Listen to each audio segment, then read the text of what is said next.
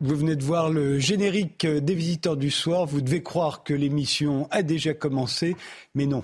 C'est d'abord le rappel des titres. Isabelle Piboulot, les visiteurs du soir, ça commencera après. Après les violents affrontements d'hier à Sainte-Soline, un manifestant de 30 ans est entre la vie et la mort, plongé dans le coma après un traumatisme crânien. Selon le dernier bilan du parquet de Niort, les deux gendarmes blessés grièvement sont désormais en urgence relative. Au total, 47 militaires ont été pris en charge par les secours. Elisabeth Borne souhaite l'apaisement avec les syndicats. La chef du gouvernement reste à leur disposition pour les rencontrer sur d'autres chantiers que celui des retraites. Dans un entretien à l'AFP, elle déclare par ailleurs ne plus vouloir recourir au 49.3 en dehors des textes budgétaires. Enfin, la Première ministre a annoncé recevoir les groupes parlementaires et partis d'opposition la semaine du 3 avril. Pas de retraite pour les réformes. Le porte-parole du gouvernement l'assure. L'exécutif continuera à dérouler une feuille de route réagencée au-delà de la réforme des retraites. Des futurs textes pour certains impopulaires mais nécessaires à l'avenir du pays selon Olivier Véran. Une déclaration alors que la crainte de nouvelles tensions demeure. Une dixième journée de manifestation se tiendra mardi.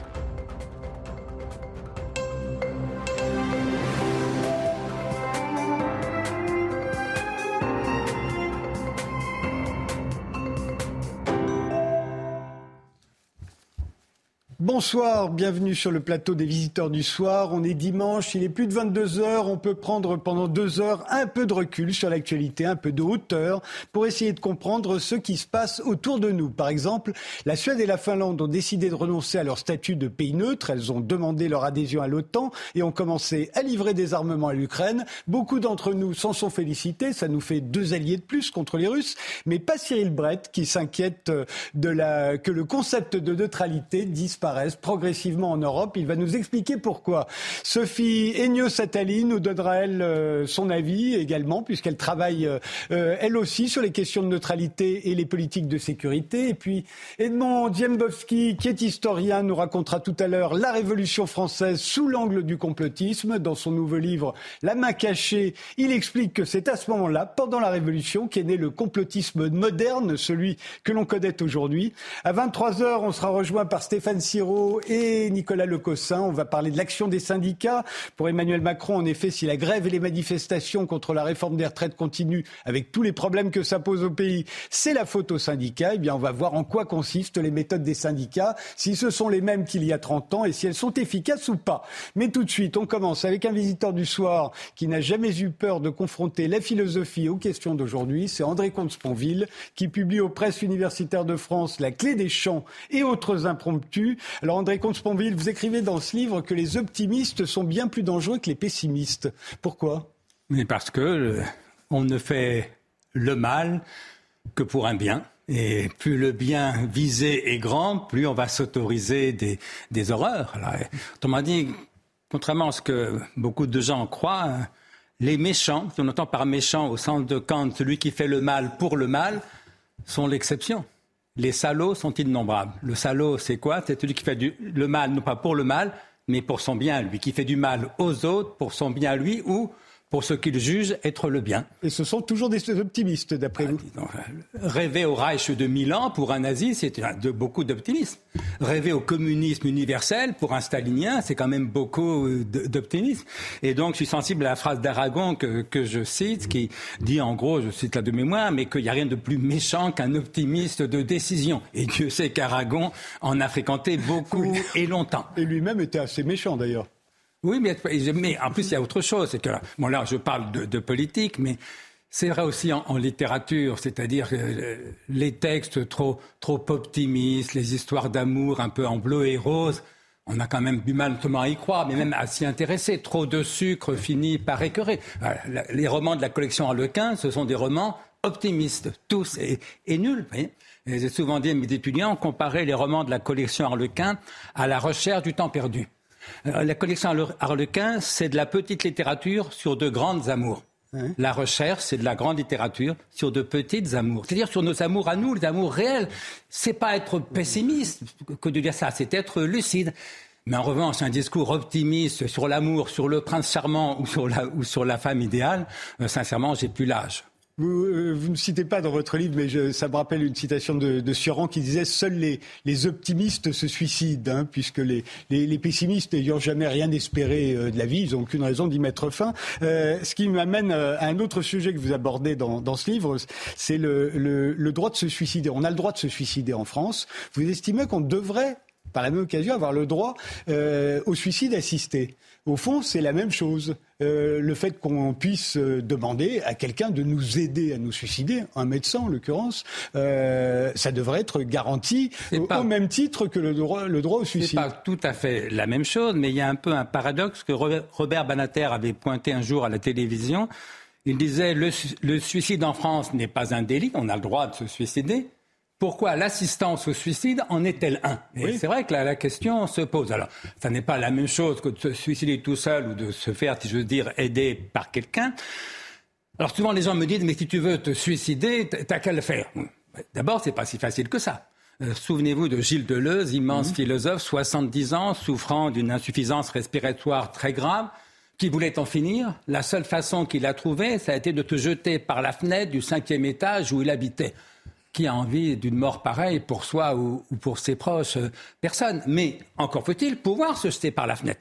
Euh, et donc c'est vrai que tant que je suis en bonne santé, je, peux me suicider sans l'aide de mon médecin. Oui, mais tant que je suis en bonne santé, pourquoi voulez-vous que je me suicide? Moi, j'aime la vie, j'ai aucune raison de, de, de, mourir, si vous voulez. En revanche, si j'ai un AVC grave, si je me retrouve paralysé, incontinent, que sais-je, à l'hôpital ou dans un EHPAD, Là, je pourrais avoir de bonnes raisons de vouloir mourir. Oui, bah, essayez de vous suicider dans un EHPAD ou dans un hôpital, vous verrez que c'est impossible. Et c'est là où je pourrais avoir besoin d'une aide, en l'occurrence de l'aide de, mon médecin de, préférence, pour mettre fin à mes jours à condition que ce soit pour de, bonnes raisons, évidemment. Oui, enfin, vous entendez par là, il suffit qu'il vous donne un médicament, un poison, comme on voilà, disait autrefois. C'est là où faire la différence entre le suicide assisté et l'euthanasie au, sens strict. Euh, la différence, en effet, c'est que le suicide assisté, un médicament vous prescrit un médicament que vous prenez ou pas, vous êtes libre de, de prendre, enfin, un médicament, une substance létale. Ou la perfusion, vous appuyez vous-même sur la pompe qui envoie le produit létal dans, dans, vos veines ou, ou vos artères, alors que l'euthanasie, c'est le médecin lui-même, le soignant, qui vous tue. C'est pas du tout la même chose. Vous injecte le poisson. Et moi, les médecins me disent souvent, j'ai pas fait médecine pour tuer les gens. Ben oui, je, le comprends bien, bien sûr. C'est vrai que de ce point de vue, entre les médecins et nous, les patients, s'agissant d'euthanasie, on n'est pas, si j'ose dire, du même côté de la seringue. Parce que nous, on demande l'euthanasie éventuellement comme un service qu'on nous rend. Oui, mais pour eux, l'euthanasie, pour eux qui poussent la seringue, c'est pas un service, c'est un homicide. Évidemment, c'est un acte moralement euh, très lourd. Et donc, ça veut dire deux choses. D'abord, qu'il faudra bien sûr une clause de conscience qui prévoit qu'aucun médecin, aucun soignant ne soit jamais obligé de pratiquer une euthanasie ou d'aider un suicide si c'est contraire à ses valeurs morales ou religieuses. On l'a fait pour l'IVG, il faut le faire pour ce qu'on appelle l'IVV, l'interruption volontaire de vie. Mais ça suppose aussi une deuxième chose, c'est que dans tous les cas où le suicide assisté est possible. Donc tant que je suis en état de prendre la substance létale, d'appuyer sur la pompe de la perfusion, il vaut bien mieux évidemment le suicide assisté que l'euthanasie, parce que ça ne fait pas porter à un tiers la charge morale de, ma mort, si je veux dire. Or, je pense que sera le, c'est vrai dans 95% des cas. Il faut vraiment être terriblement handicapé pour ne pas pouvoir avaler une substance létale ou appuyer sur la pompe de la perfusion. Mais ces cas existent et donc je pense qu'il faut légaliser les deux avec une clause de conscience pour les soignants, mais en privilégiant chaque fois où il est possible, le suicide assisté. Pour ceux, bien sûr, qui le demandent. Il ne s'agit pas de pousser quiconque à se suicider ou à demander une euthanasie. Cela va sans dire. Vous dites euh, que médecin, c'est le plus beau métier du monde, mais c'est aussi l'un des plus difficiles. Pourquoi? N'est pas médecin, c'est pédiatre. Hein, c'est un texte sur un oui, oui, oui. Mais c'est sur le médecin que vous dites la phrase que je viens de citer, même si vous parlez des pédiatres non, Peu, importe. Dans mon souvenir, c'est à propos des pédiatres, mais c'est un très beau médecin, un très beau métier que d'être médecin, mais c'est vrai que Sauver un enfant, ça a quelque chose de plus que sauver quelqu'un de, mon âge, par exemple. Mais c'est le plus difficile parce que justement, et spécialement les pédiatres, sont confrontés à la mort et à la mort des enfants, si vous voulez. Euh, moi, l'un de mes fils a fait médecine et à un moment, il songeait à s'orienter vers la gérontologie, le, soin des vieillards. Alors ça m'étonnait un peu, je trouvais ça un peu tristounet. Il m'a donné deux arguments. Eh D'abord, l'avantage des vieux, c'est qu'ils ont toutes les pathologies. Ben oui, ils sont plus souvent malades que les jeunes. Et puis, il avait ajouté, puis quand un vieux meurt, c'est quand même moins triste que quand c'est un enfant qui meurt. Et je peux le comprendre. Et c'est vrai que s'occuper des enfants, soigner les enfants, c'est le plus beau métier du monde quand on réussit. C'est quand même terriblement difficile quand on échoue. Et puis, ça pose des problèmes, là, pour le coup, de bioéthique encore plus redoutables que s'agissant des adultes. Vous dites également dans ce livre, euh, André Consponville, que la santé n'est pas la valeur suprême, ce n'est pas une valeur du tout. Vous en voulez beaucoup aux médias qui, pendant la, pandémie de Covid-19, euh, ont mis la santé au-dessus de tout. Oui, alors d'abord, pour dire un mot, c'est un recueil de textes, hein, de 12 mm. textes sur 12 sujets différents. Sur beaucoup d'entre eux, les éditeurs m'ont demandé un livre, notamment sur la, pandémie, quand j'ai pris des positions qui détonnaient un peu par rapport au climat sanitairement correct de l'époque. Il y a peut-être une dizaine d'éditeurs qui m'ont demandé un livre sur la pandémie. Évidemment, non, écrire 300 pages sur un sujet pareil, ça me paraît très idiot, mais faire un texte de 30 pages à peu près comme je l'ai fait pour expliquer mon point de vue, ça m'a paru utile. Et en effet, je pense que la pandémie a révélé quelque chose que moi je dénonce depuis 30 ans, ce que j'appelle le pan médicaliste, c'est-à-dire l'idée de faire de la santé la valeur suprême et donc tout déléguer finalement à la médecine. Or, mon idée, c'est un, que la santé n'est pas la valeur suprême, deux, qu'elle n'est même pas une valeur du tout. elle n'est pas la valeur euh, suprême, parce que, enfin, que je sache, il n'est pas écrit dans les évangiles, et c'est un athée qui vous le rappelle, il n'est pas écrit dans les évangiles, prenez soin de votre santé comme Dieu prend soin de la sienne. Il est écrit, aimez-vous les uns les autres comme Dieu vous aime. J'espère ne pas être le dernier dans ce vieux pays de, de tradition chrétienne à penser que l'amour est évidemment une valeur supérieure à la santé. Il n'est pas écrit au fronton de nos mairies santé, égalité, fraternité. Il est écrit liberté, égalité, fraternité. J'espère ne pas être le dernier dans notre République à penser que la liberté est évidemment une valeur supérieure à la santé. Mais qui plus est, non seulement la santé n'est pas la valeur suprême, mais à mon sens, elle n'est pas une valeur du tout. Pourquoi? Parce que la santé est un bien. Je fais une différence entre les biens et les valeurs. Un bien, c'est quelque chose qui est désirable, éventuellement enviable. Une valeur, c'est quelque chose qui rend estimable, voire admirable. Par exemple, je peux envier quelqu'un parce qu'il est plus riche que moi ou parce qu'il est en meilleure santé que moi. Bah oui, la richesse, la santé, ce sont des biens. Mais si j'admire quelqu'un parce qu'il est plus riche que moi ou en meilleure santé que moi, je suis un imbécile. En revanche, je peux admirer quelqu'un parce qu'il est plus courageux que moi, plus généreux que moi, plus aimant que moi, plus juste que moi. Autrement dit, le courage, la justice, la générosité, l'amour, ce sont des valeurs. Or, quand on soumet les valeurs au bien, Autrement dit, quand on dit ce que tout le monde a répété pendant des semaines, pendant la pandémie, il n'y a rien au-dessus de la santé. Quand on soumet les valeurs au bien, on est déjà, à mon sens, dans le nihilisme. Que penseriez-vous de quelqu'un qui vous dirait il n'y a rien au-dessus de l'argent vous diriez, mais c'est du nihilisme financier. Et quand quelqu'un dit il n'y a rien au-dessus de la santé, tout le monde applaudit. Mais moi je dis c'est du nihilisme sanitaire. Parce qu'enfin, s'il n'y a rien au-dessus de la santé, nos amis ukrainiens ont bien tort de prendre des risques pour leur santé. Ils devraient au contraire euh, rester chez eux tranquilles et laisser les Russes venir. Bref, s'il n'y a rien au-dessus de la santé, il n'y a plus aucune raison de prendre le moindre risque, de, plus aucune raison de mourir. Alors, encore une fois, je ne tiens pas du tout à mourir, mais voyez, cette pente de nihilisme paraît un peu insidieuse. Pardon de vous interrompre, André Comte-Pompier, mais si vous mettez la liberté au-dessus de la santé, est-ce que ça veut dire que vous considérez tout à fait normal de refuser de se vacciner, par exemple? Non, pas du tout. Moi, je suis pour le, vaccin et je ne suis pas contre les vaccins obligatoires, comme il y a beaucoup de, de vaccins. Non, non.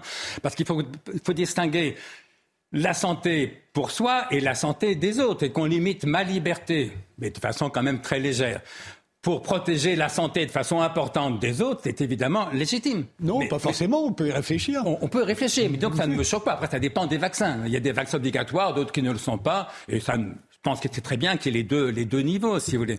Mais ça ne veut pas dire que la santé en général est supérieure à la liberté. Je pense évidemment le contraire. Mais qu'est-ce que vous mettez, euh, qu'est-ce que vous mettez vous comme valeur au-dessus de la santé et de la liberté? L'amour, la liberté, la justice, la générosité, le courage quand il est pour une bonne cause. Voilà des valeurs qui méritent euh, d'être transmises à nos enfants.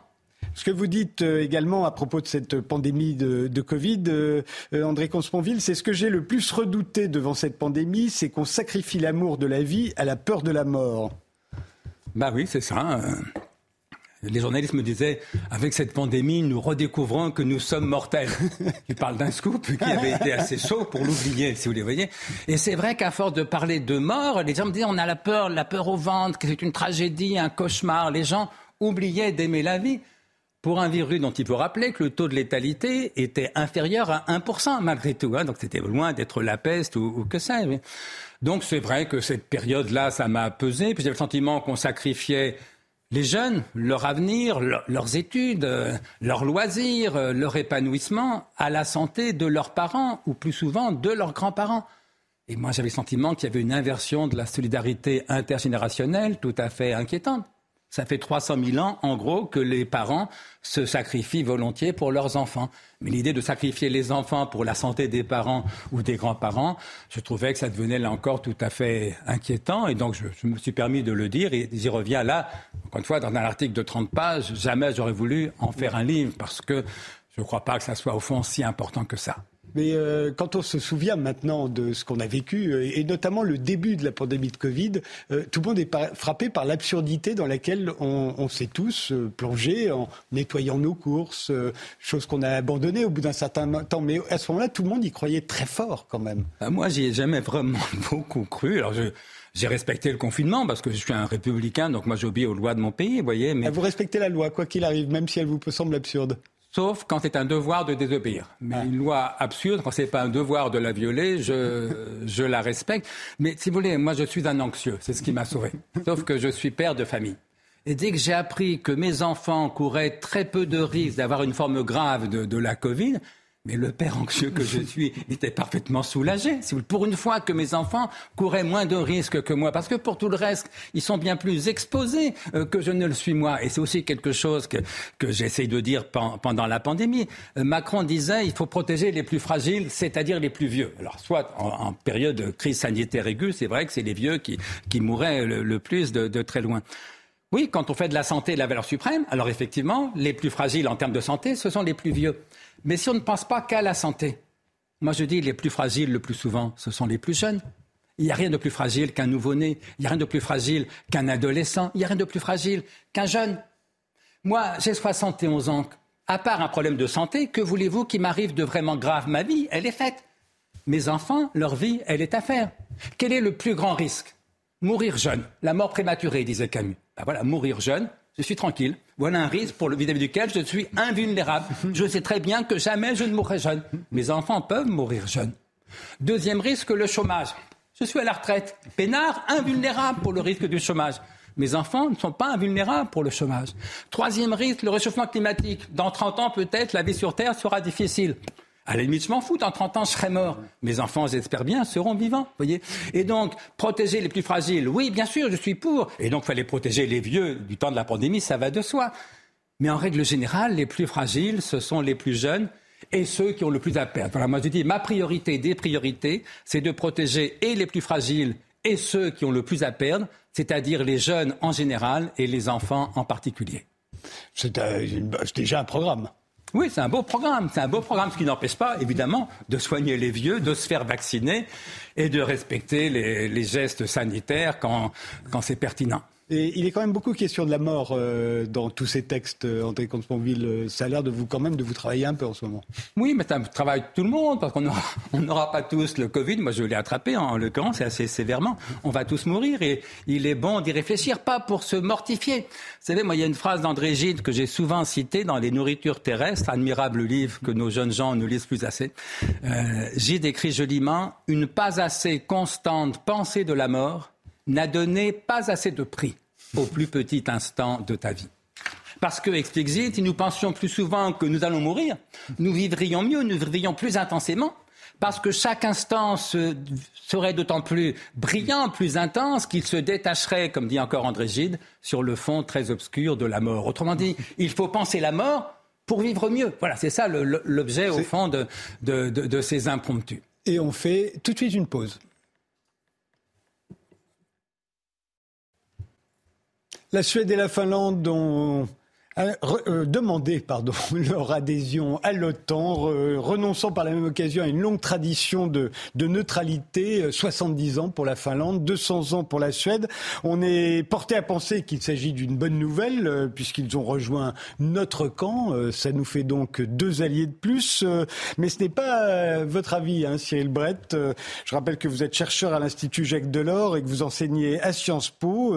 vous vous inquiétez de la disparition progressive en Europe du concept de neutralité. Et Sophie Ennio Satali, qui est enseignante-chercheuse en sciences politiques à l'Institut catholique de Paris, spécialisée dans les questions de euh, neutralité et de politique de sécurité. Euh, euh, ben, je vais lui poser la même question après, mais, d'abord, Cyril, pourquoi vous inquiétez, vous ben, tout se passe maintenant comme si être neutre, c'était soit être hypocrite, soit être naïf, soi-même être lâche. C'est-à-dire que dans euh, l'urgence extrême où se trouve euh, l'Ukraine, qui a été une urgence vitale euh, l'année dernière et qui est encore menacée très profondément dans son identité, dans, son territoire, ben, tout se passe comme si on était obligé de prendre parti pour ou contre quelle que soit la donne géopolitique dans son propre pays, quelle que soit la tradition politique dans laquelle euh, on se situe, et quelles que soient également euh, les aspirations et les intérêts euh, nationaux des diplomaties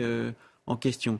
Or, l'Europe n'est pas du tout composée uniquement de grandes France ou de grands Royaumes-Unis qui peuvent qui ont, euh, au fil des siècles, euh, développé des politiques de puissance, euh, ont participé à des coalitions, créé des coalitions, engagé un rapport de force militaire. La neutralité n'est pas à la portée de, pardon, les politiques de puissance ne sont pas à la portée de tous les États. Et ce qu'on perd avec la neutralité, c'est évidemment ces zones tampons, ces zones médianes, les artisans d'arbitrage, de, de compromis. Évidemment, évidemment, euh, euh, la neutralité euh, n'est pas acceptable pour ceux qui ont depuis le début été des soutiens de l'Ukraine, mais de deux parts, l'Europe est en train de se constituer en bloc monolithique où chacun des États, ils sont nombreux, est sommé de rejoindre ce bloc, de contribuer à l'effort de guerre, de contribuer à l'effort de guerre de la même façon que les plus euh, importants euh, soutiens euh, de l'Ukraine. Et donc, en fait, on passe d'une Europe qui était géopolitiquement en miettes, pulvérisée, à une Europe en bloc qui prépare ainsi une confrontation irrémédiable, sans solution, sans intermédiaire, sans médiation possible pour des années et des années. Et en fait, la disparition de la neutralité, c'est tout simplement le projet euh, géopolitique de la Fédération de Russie.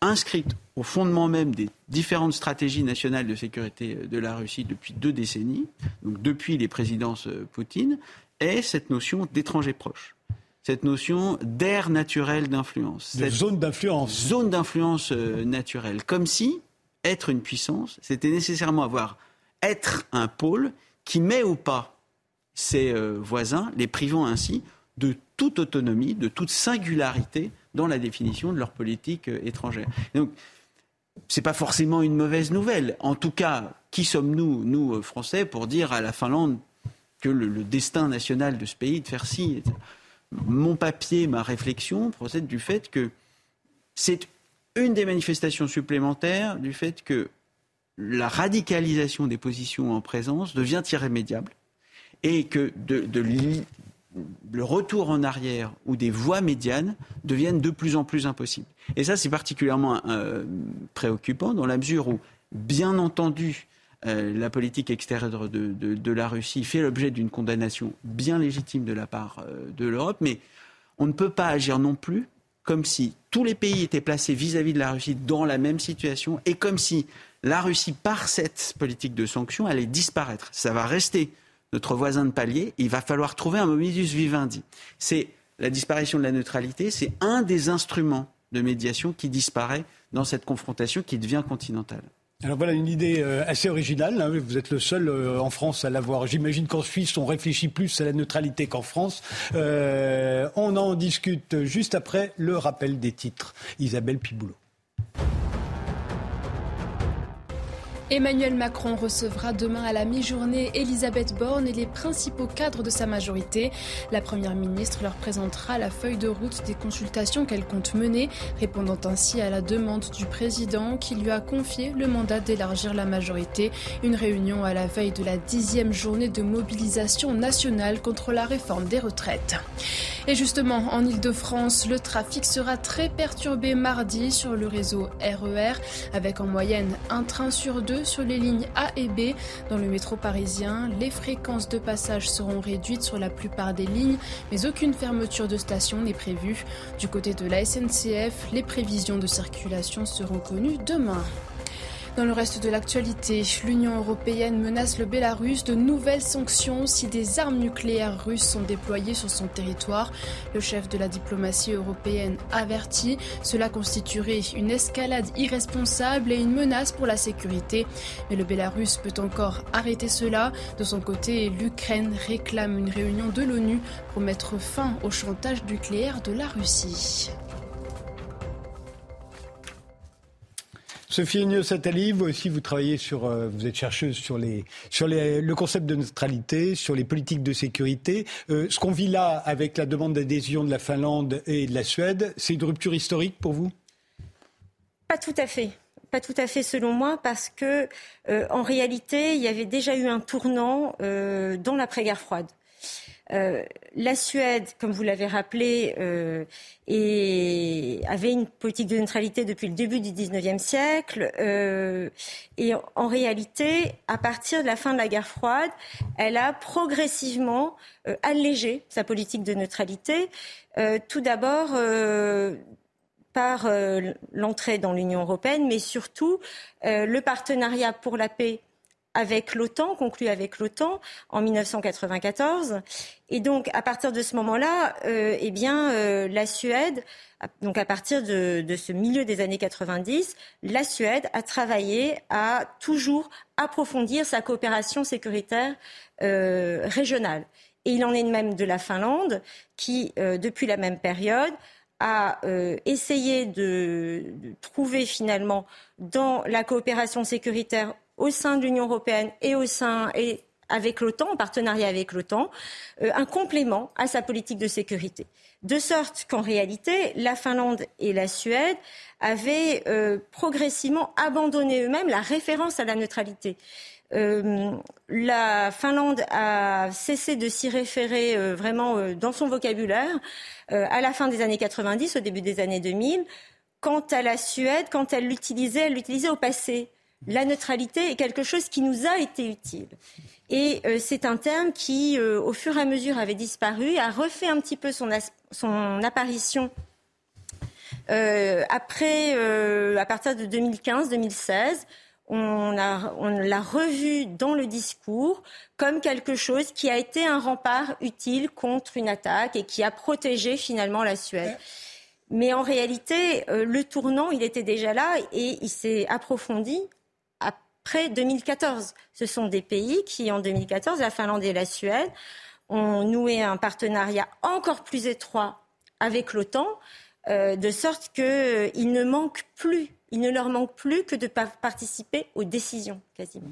Alors justement, vous avez dit, euh, la Suède disait, ça nous a protégés. la neutralité, c'est quelque chose qui protège ou au contraire qui rend vulnérable? Bah, C'est ça la question que pose l'invasion de l'Ukraine. C'est exactement ça.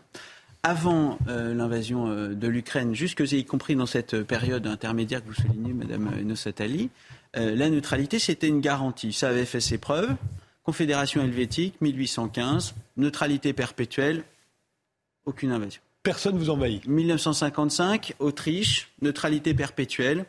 L'Autriche échappe au sort de l'Allemagne fédérale, n'est pas partitionnée. Ça lui est imposé, comme dans, bien sûr, tous les cas. Et puis, avec le cas, l'invasion de l'Ukraine, et ça aurait dû être le cas déjà en 2008 avec l'invasion de la Géorgie par euh, la, Russie, eh bien c'est la neutralité qui apparaît comme la vulnérabilité. C'est la neutralité qui n'est plus une garantie internationale, même si elle reçoit la, sanction d'un traité international, même si elle reçoit la sanction d'un texte constitutionnel, comme c'est le cas pour les pays dont on vient de, parler, mais aussi euh, de euh, la Moldavie, de sorte que les, les pays qui ont une tradition de neutralité n'accordent eux-mêmes plus crédit à cette, à cette, cette, posture stratégique. Ce que vous voulez dire, c'est que si l'Ukraine et la Géorgie avaient été neutres, ils n'auraient peut-être pas été envahis.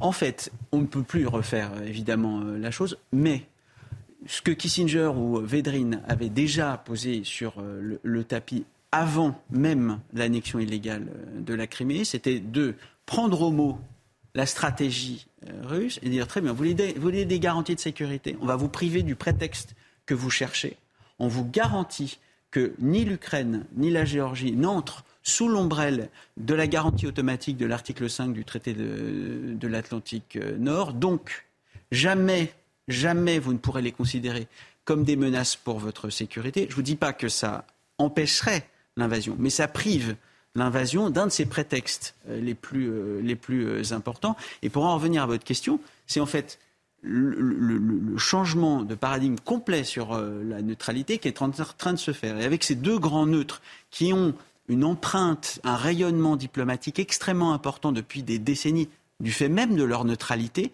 il y a peut-être un effet domino qui va se, provoquer pour d'autres neutres qu'on n'a pas encore euh, évoqués. La Moldavie La Moldavie, évidemment. Euh, L'Irlande, qui n'a pas une neutralité de, même type, hein, qui est plutôt une politique de neutralité. Et puis va se poser évidemment la question pour un État qui est à la fois candidat à l'Union européenne et qui historiquement ne peut pas être candidat à l'adhésion à l'OTAN, la Serbie.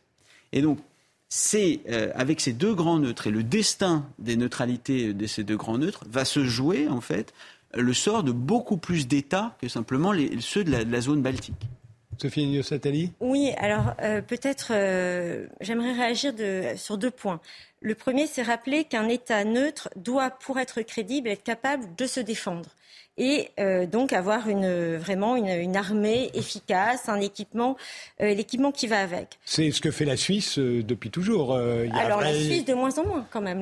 Il y a eu un service militaire. oui, tout à fait. Des abris, une armée. Mais la Suisse consacre moins de 1% de son PIB à sa défense.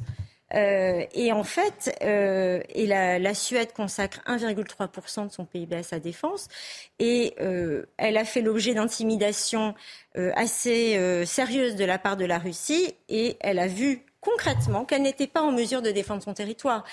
la Finlande a certes n'a jamais abandonné sa défense territoriale et a toujours maintenu un niveau de défense plus élevé euh, que les autres, euh, que ses comparses neutres, il n'en reste pas moins euh, qu'elles se sont fragiles. Le second point à rappeler, c'est qu'en 2010, l'Ukraine avait adopté une posture de non-alignement, en disant finalement, nous n'entrerons pas dans l'OTAN. Elle l'a abandonné quand? Elle l'a abandonné en décembre 2014, c'est-à-dire finalement après l'invasion de la Crimée puisque vous annexez la Crimée, dans ces cas-là, euh, nous ne nous, nous sentons plus en sécurité, donc nous renonçons à notre posture de non-aligné, c'est-à-dire euh, de non-appartenance à une alliance militaire. C'est vrai qu'il y a des, nuances hein, dans la neutralité. Il y a les pays neutres, il y a les non-alignés, il y a les États tampons, il y a les États médiateurs, vous dire, y compris la France d'ailleurs. Euh, la France, pendant la guerre froide, était à la fois alliée avec euh, les pays de l'OTAN, mais avait quand même une posture un peu différente des autres. Là, on a l'impression que dès l'instant où on enlève toutes ces nuances, on va plus voir qu'une tête, quoi. Ah, c'est bien le, c'est bien le, mouvement qui, m'inquiète. La neutralité, vous avez raison, c'est absolument pas binaire.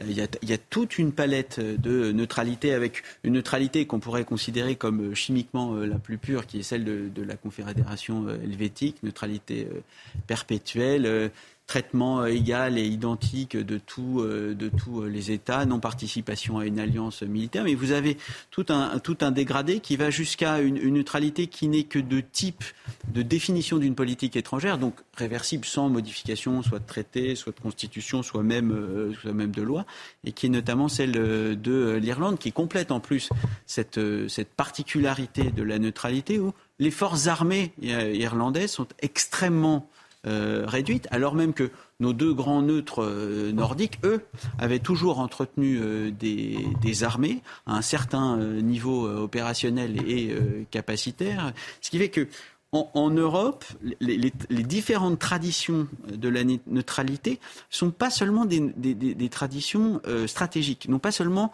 euh, une portée dans l'extraversion ou dans la politique étrangère. Ça a également un rôle dans la définition de l'identité euh, de l'identité nationale. Pour nos deux nordiques, évidemment, c'est extrêmement important. C'est même quasiment, c'était même, c'était même euh, partie intégrante de l'identité euh, nationale. Euh, la, neutralité et ses faux semblants de l'Espagne franquiste durant le, deuxième, le deuxième conflit mondial a également été absolument déterminant pour la définition de ce que c'était qu'être espagnol sous la dictature après le, deuxième conflit mondial. Et donc, en fait, ce qui se pose, dans la question renonçons-nous à la neutralité, c'est un, débat, qui est beaucoup plus compliqué que binaire, oui euh, ou non, et c'est un débat qui met en jeu bien autre chose qu'un dossier précis, aussi euh, dramatique soit-il, de politique étrangère, mais qui met également en jeu la façon dont se définit comme européen et comme engagé dans la politique européenne euh, un pays.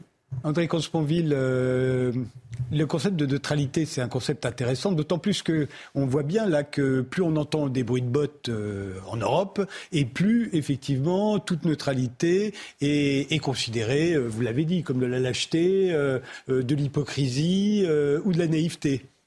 Oui, parce que la neutralité, c'est un concept négatif en quelque chose, c'est ne pas faire la guerre.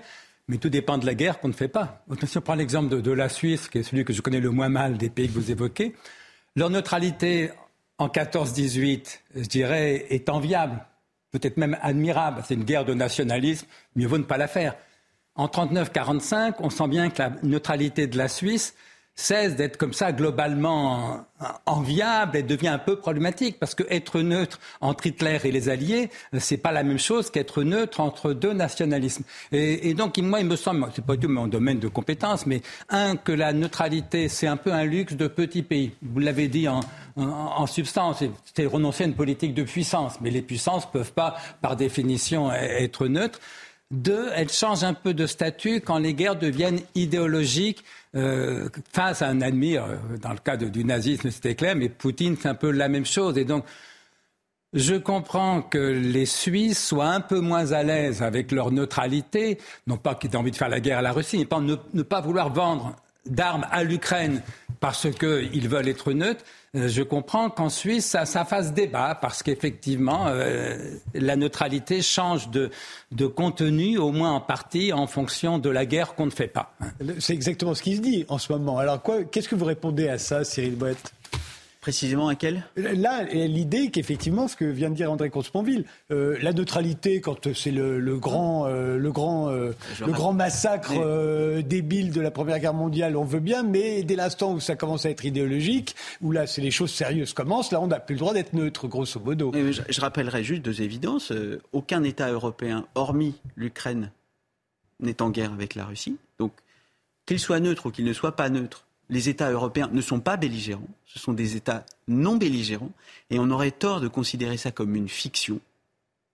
Les États européens n'engagent pas de soldats sur euh, le front, et je ne sais pas d'ailleurs s'ils ont vocation euh, à le faire. Et la deuxième euh, évidence que je rappellerai, c'est que, encore une fois, en matière de défense nationale, c'est la souveraineté qui s'applique. Or, décider d'être neutre, décider d'être belligérant ou décider d'être non belligérant est une, décision qui ne peut pas être imposée de l'extérieur.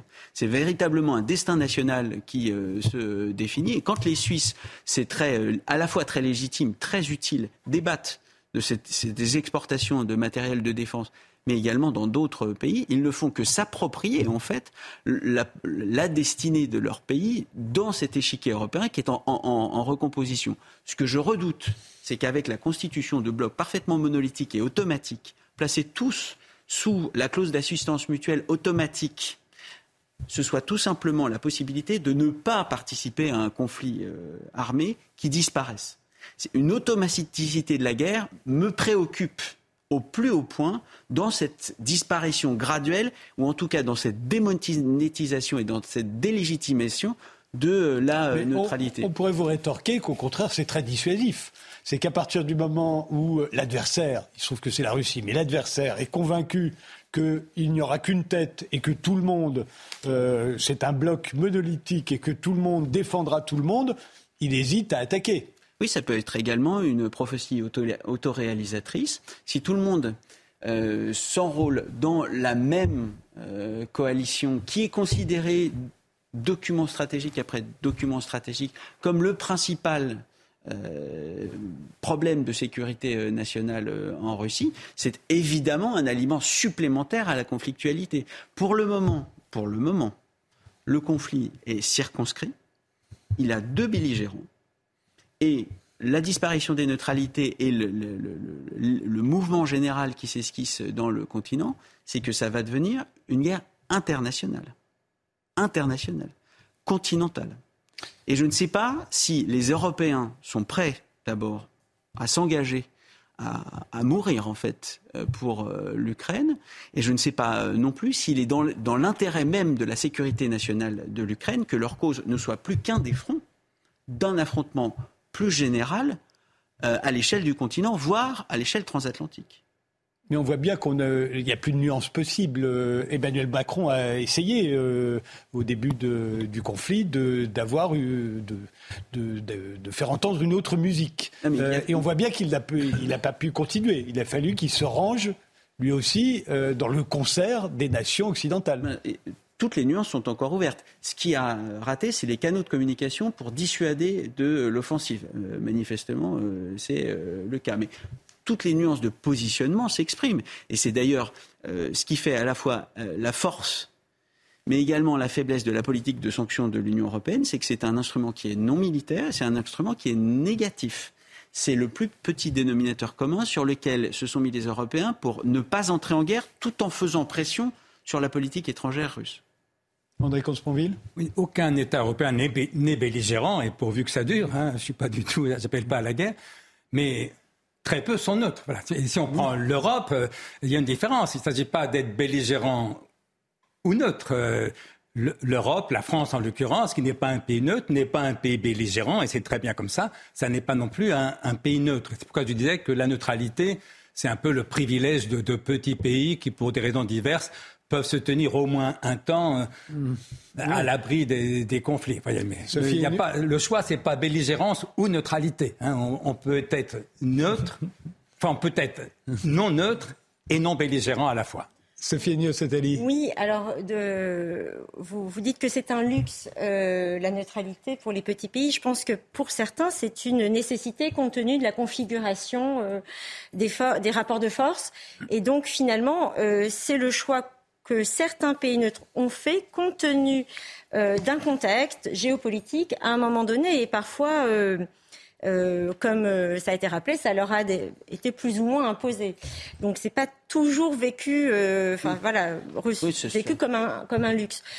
par ailleurs, la nuance, oui, elle existe, c'est-à-dire que bon, la Finlande et la Suède ont clairement renoncé à toute posture de non-alliés et donc envoient des armes à l'Ukraine. Après, les autres pays neutres de l'Union européenne, donc l'Irlande, l'Autriche, euh, Malte, euh, aussi. La Moldavie. Euh, alors oui. Mmh. Alors je parle, des, voilà, je parle des, États de, de l'Union européenne. ces trois États, finalement, ils ont, ils appliquent les sanctions. Ils apportent une aide humanitaire, euh, de l'aide de défense civile, du matériel de protection, en fait, euh, comme des casques, par exemple, pour les soldats. Et ils ont tous euh, exprimé leur soutien politique à l'Ukraine. Voilà. Donc on est finalement dans une... Oui, il y a une forme de nuance.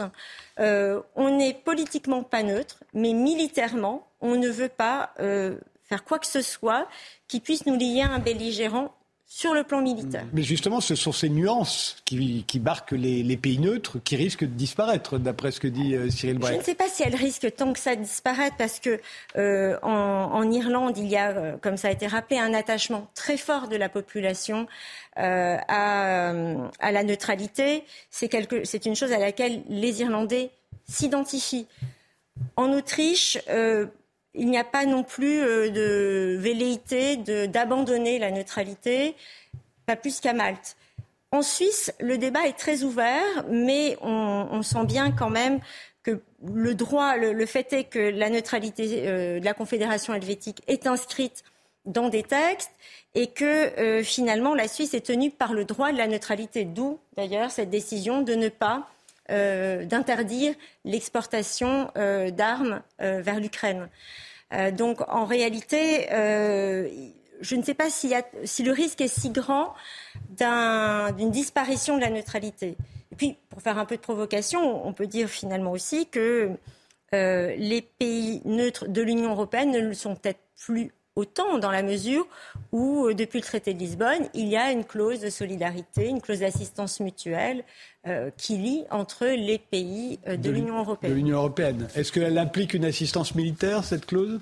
Ah oui, elle peut évidemment euh, inclure une assistance euh, mutuelle, euh, mais sous une forme qui est évidemment moins contraignante et moins massive que l'article 5 du traité de, l'Atlantique Nord. Mais je pense que pour revenir à, la question des nuances, entre envoyer des instructeurs, envoyer des armements, envoyer des soldats combattre, soutenir politiquement, dénoncer euh, la participation d'athlètes euh, russes euh, à la compétition, etc. etc. Il, se, il se propose aux Européens, qu'ils soient neutres ou qu'ils ne soient pas neutres, et qu'ils soient tous non belligérants, toute une palette d'interventions qui correspondent bien sûr à leurs données. On n'agit pas vis-à-vis de la Russie de la même façon quand on est le Portugal et quand on est la Finlande, évidemment, qui correspond à différentes traditions euh, diplomatiques. Certains plus portés sur la médiation, d'autres plus portés sur le combat. Et on a bien vu la différence entre la position du Royaume-Uni et la position de la France, qui ne sont évidemment neutres ni l'un euh, ni l'autre. L'homogénéisation, euh, la sommation, l'impératif d'une solidarité sans faille sous la forme militaire est une simplification qui me semble porteuse en fait d'un élan de guerre à l'échelle du euh, continent. Et c'est pour cette raison que j'espère que j'ai tort sur la disparition des euh, neutralités, mais quand on perd sur les six neutres que composent, euh, qui sont les, plus connus en Europe, quand on perd les deux qui servent de modèle dans la conduite d'une politique internationale à la fois exigeante mais scrupuleusement neutre, parce que le PPP, le projet de le partenariat pour la paix, oui d'accord, c'est des opérations avec l'OTAN. Mais c'est tout, sauf le plus important dans l'OTAN. L'article 5, l'assistance automatique. Attaquer la Finlande n'était plus, n'était plus euh, attaquer tous les membres de. Ça n'était donc pas attaquer non plus les États-Unis. Et avec cette nuance, ce passage du partenariat pour la paix à l'adhésion pleine et entière, je considère que ça n'est pas du tout un changement cosmétique, mais c'est véritablement une transformation de l'espace euh, stratégique baltique qui va passer d'une zone tampon intermédiaire à une zone de conflictualité qui sera traitée comme telle par la partie adverse. Mais euh, la Finlande a déjà été envahie autrefois par la Russie. C'est pour ça qu'elle est devenue neutre. C'est pour, ça, qu'elle est devenue neutre. Et que là, peut-être parce qu'elle craint de l'être de nouveau, elle veut de nouveau euh, cesser d'être neutre. Exactement. Et, tous ceux qui sont euh, euh, férocement anti-russes aujourd'hui vous diront bah, c'est une très bonne nouvelle et la Finlande a tout à fait raison de nous rejoindre. C'est la meilleure garantie qu'on puisse lui donner, c'est qu'on la, qu'on la défendra si elle est attaquée. C'est ça la question. Et on en revient à la question que vous posiez. Est-ce que les positions intermédiaires, est-ce que les positions nuancées, est-ce que les positions de médiation sont des, des positions qui accroissent la vulnérabilité de l'Ukraine ou est-ce qu'elle la ou est-ce qu'elle au contraire elle, elle, est une meilleure garantie de euh, l'issue du conflit pour l'Ukraine elle-même? Sophie Niosalatali. Oui, en fait, euh, c'est vrai que pendant longtemps, on a vu la Finlande et la Suède comme euh, une zone tampon. Mais dans le contexte de la guerre en Ukraine, il me semble qu'on a plutôt eu le sentiment que, que là, ces pays constituaient plutôt un vide stratégique. Et qu'il fallait combler ce vide et que finalement, l'entrée dans la Finlande et la Suède, on, verra si c'est le cas, mais euh, renforcerait la, protection de tout l'espace baltique au sein de l'OTAN. Donc euh, cette notion de, zone tampon a perdu en tout, de sa validité ou de sa, de sa, oui, de sa validité aux yeux euh, de l'OTAN qui effectivement et même euh, aux yeux de l'OTAN. Vous l'avez bien dit. aux, yeux de l'OTAN. Mais qui était un peu, excusez-moi. Oui, non, simplement rappeler aussi que côté finlandais, quand même la neutralité n'a jamais été vécue de la même manière qu'en Suède.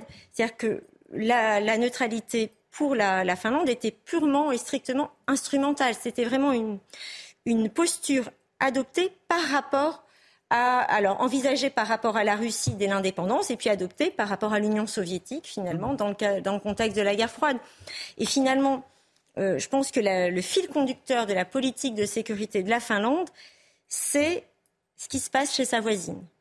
C'est plus ça que, euh, que la neutralité, alors que la neutralité a probablement été, jusqu'à une période très récente, le fil conducteur de la politique de sécurité de la Suède. Une assurance vie, une assurance vie dans tous les cas, et euh, vous avez bien raison de le souligner, elle, est toujours imposée, toujours imposée, jamais choisie. Et c'est pour cette raison que c'est un équilibre très précaire. Et qu'est-ce qui fait qu'aujourd'hui, la neutralité cesse d'être une assurance vie dans tous les cas et pour tout le monde? C'est la seule question que je soulevais avec la thèse paradoxale que je, que je C'est une question à laquelle on réfléchira. Euh, on va changer de sujet. Euh, on va bientôt euh, s'intéresser aux syndicats, mais puisqu'il nous reste quelques minutes, André Consponville, je voulais vous parler de la dernière lettre que vous publiez dans votre livre, celle qui concerne votre mère. J'ai l'impression que celle-là, elle est spéciale pour vous.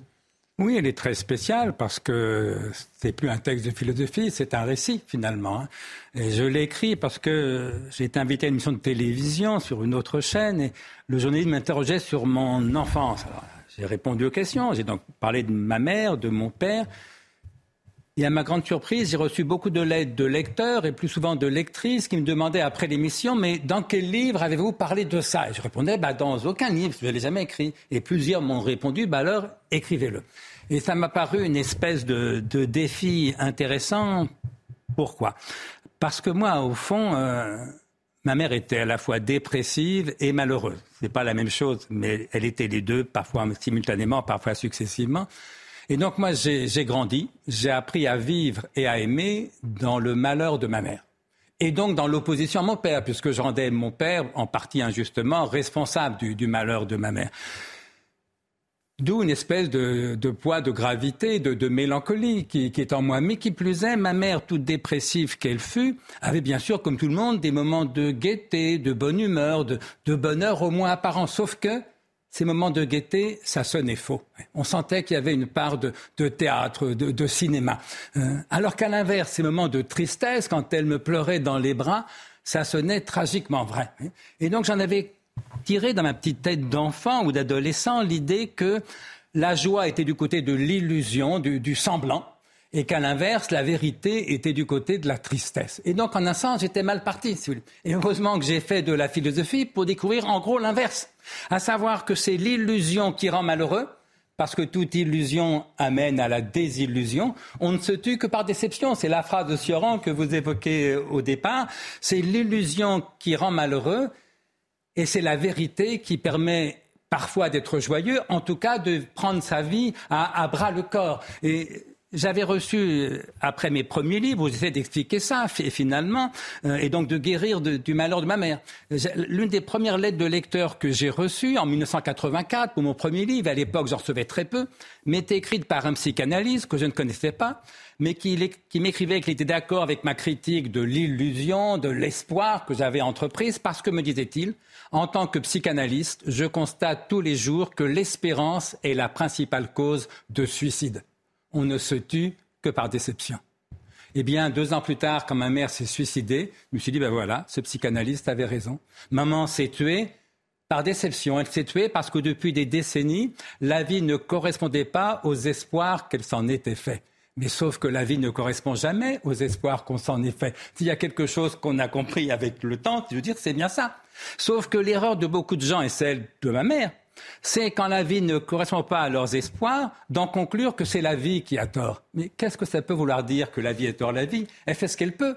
Mon idée, c'est à l'inverse, que quand la vie ne compte pas à nos espoirs, ça ne veut pas dire que la vie a tort, ça veut dire que nos espoirs sont dès le départ vains, mensongers, illusoires. Et donc, il s'agit d'espérer un peu moins pour connaître, agir et aimer un peu plus. Euh, je vais remercier Cyril Brett qui va nous quitter. Euh, vous avez un, train à prendre, mais euh, c'est d'abord le rappel des titres. Isabelle Piboulot et ensuite on va s'intéresser à l'action des syndicats. Emmanuel Macron l'a dit, c'est la photo syndicat. On va voir. Elisabeth Borne souhaite l'apaisement avec les syndicats. La chef du gouvernement reste à leur disposition pour les rencontrer sur d'autres chantiers que celui des retraites. Dans un entretien à l'AFP, elle déclare par ailleurs ne plus vouloir recourir au 49.3 en dehors des textes budgétaires.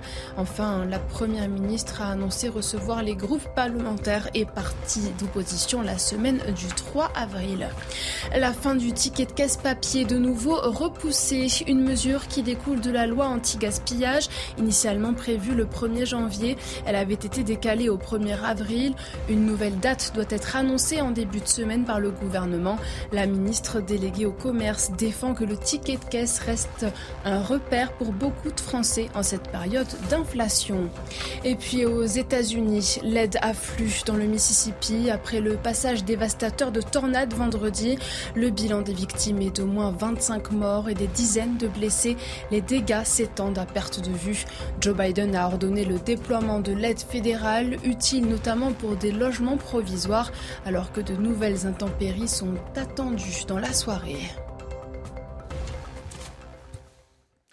Les visiteurs du soir, c'est jusqu'à minuit. Euh, le philosophe André Comte-Sponville, euh, qui vient de publier La clé des champs, nous a accompagnés toute la soirée, ainsi que Sophie Ennio-Satali, qui est enseignante-chercheuse en sciences politiques à l'Institut catholique. L'historien Edmond Diembowski, euh, l'auteur de La main cachée, nous expliquera pourquoi c'est sous la Révolution française qu'est né le complotisme tel que nous le connaissons aujourd'hui, mais ce sera tout à l'heure. Mais d'abord, on va s'intéresser à l'action des syndicats. Pour Emmanuel Macron, si la mobilisation contre la réforme des retraites ne faiblit pas avec son cortège de grèves, de manifestations et les violences qui en découlent, c'est la fosse aux syndicats. Alors regardons d'un peu plus près en quoi consistent les méthodes employées par les syndicats. Stéphane Siro, vous êtes, vous êtes historien euh, du syndicalisme et des grèves en France. Euh, euh, on vous doit notamment la grève en France, une histoire sociale chez Odile Jacob et le syndicalisme, la politique et les grèves aux éditions de l'Arbre Bleu. Nicolas Lecossin, vous êtes euh, le directeur de l'IREF, l'Institut de recherches économiques et fiscales, et dans votre dernier livre, Les donneurs de leçons, aux éditions du Rocher, vous rangez le syndicaliste parmi les donneurs de leçons, au même rang que le journaliste ou le président de la République, Emmanuel Macron. Alors, première question, euh, Stéphane Siro, est-ce que les manifestations ont changé? Je parle à l'historien, là. Alors, je dirais que la place des manifestations dans l'action syndicale a évolué. Euh, longtemps, euh, le syndicalisme privilégiait la pratique gréviste. La manifestation accompagnait euh, régulièrement les grèves. Mais on privilégiait d'abord le rapport de force via les grèves, et notamment ce qu'on appelle aujourd'hui les grèves reconductibles, dont on voit qu'elles fonctionnent moins qu'elles ont pu fonctionner à une époque. Aujourd'hui, au travers de cette pratique qui s'est installée, en tout cas dans les mouvements sociaux nationaux, de la journée d'action, c'est-à-dire ces arrêts de travail et ces manifestations de 24 heures à intervalles plus ou moins rapprochés, on voit bien que la manifestation a pris une ampleur beaucoup plus importante qu'auparavant. Je dirais que d'une certaine manière, on est un peu passé, si je veux euh, schématiser de manière un peu, un peu caricaturale, de la grève qui était accompagnée de la manifestation à aujourd'hui la manifestation qui est accompagnée par la grève. Avec, je pense, au travers de cette euh, pratique, une place croissante qui est donnée aussi au levier de l'opinion publique. On voit bien que les organisations syndicales, et pour moi c'est particulièrement vrai depuis une trentaine d'années, depuis le milieu des années 90, notamment le mouvement de novembre-décembre 95, qui avait déjà comme sujet la question des, contre le plan Juppé retraites, contre le plan Juppé et également contre une réforme des régimes spéciaux de retraite et un allongement de la durée de cotisation des, des fonctionnaires. On a vu que euh, le rapport à l'opinion publique était devenu un enjeu crucial crucial pour le pouvoir politique, bien sûr, mais crucial aussi pour les organisations syndicales. Et euh, aujourd'hui, c'est un fait, dans la manière dont l'intersyndicale gère ce mouvement, la place accordée à l'opinion publique, on le voit bien, elle est tout à fait essentielle, et y compris dans les modalités d'action. Alors c'est sans doute plus vrai de la part de syndicats comme la CFDT, qui, je dirais, développe un syndicalisme qui se veut davantage de, partenariat social, qui cherche à, être moins prégnante dans le rapport de force que la CGT qui, elle, fait du rapport de force le centre de, ses modalités d'action. Mais justement, ces modalités d'action qui sont choisies par l'intersyndicale aujourd'hui consistent à, rechercher le moins possible de perturbations pour la vie quotidienne des Français.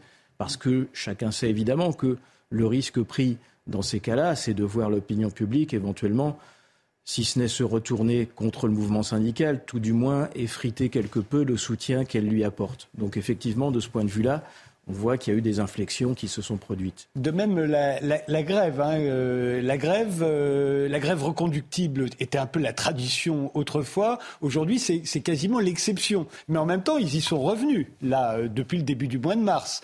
tout à coup, les, journées de débrayage, les journées d'action spectaculaires où, où on s'épuise pas dans la grève justement, ont eu l'air de céder le pas à l'idée d'une grève reconductible, d'autant plus que l'opinion publique la soutenait cette grève reconductible.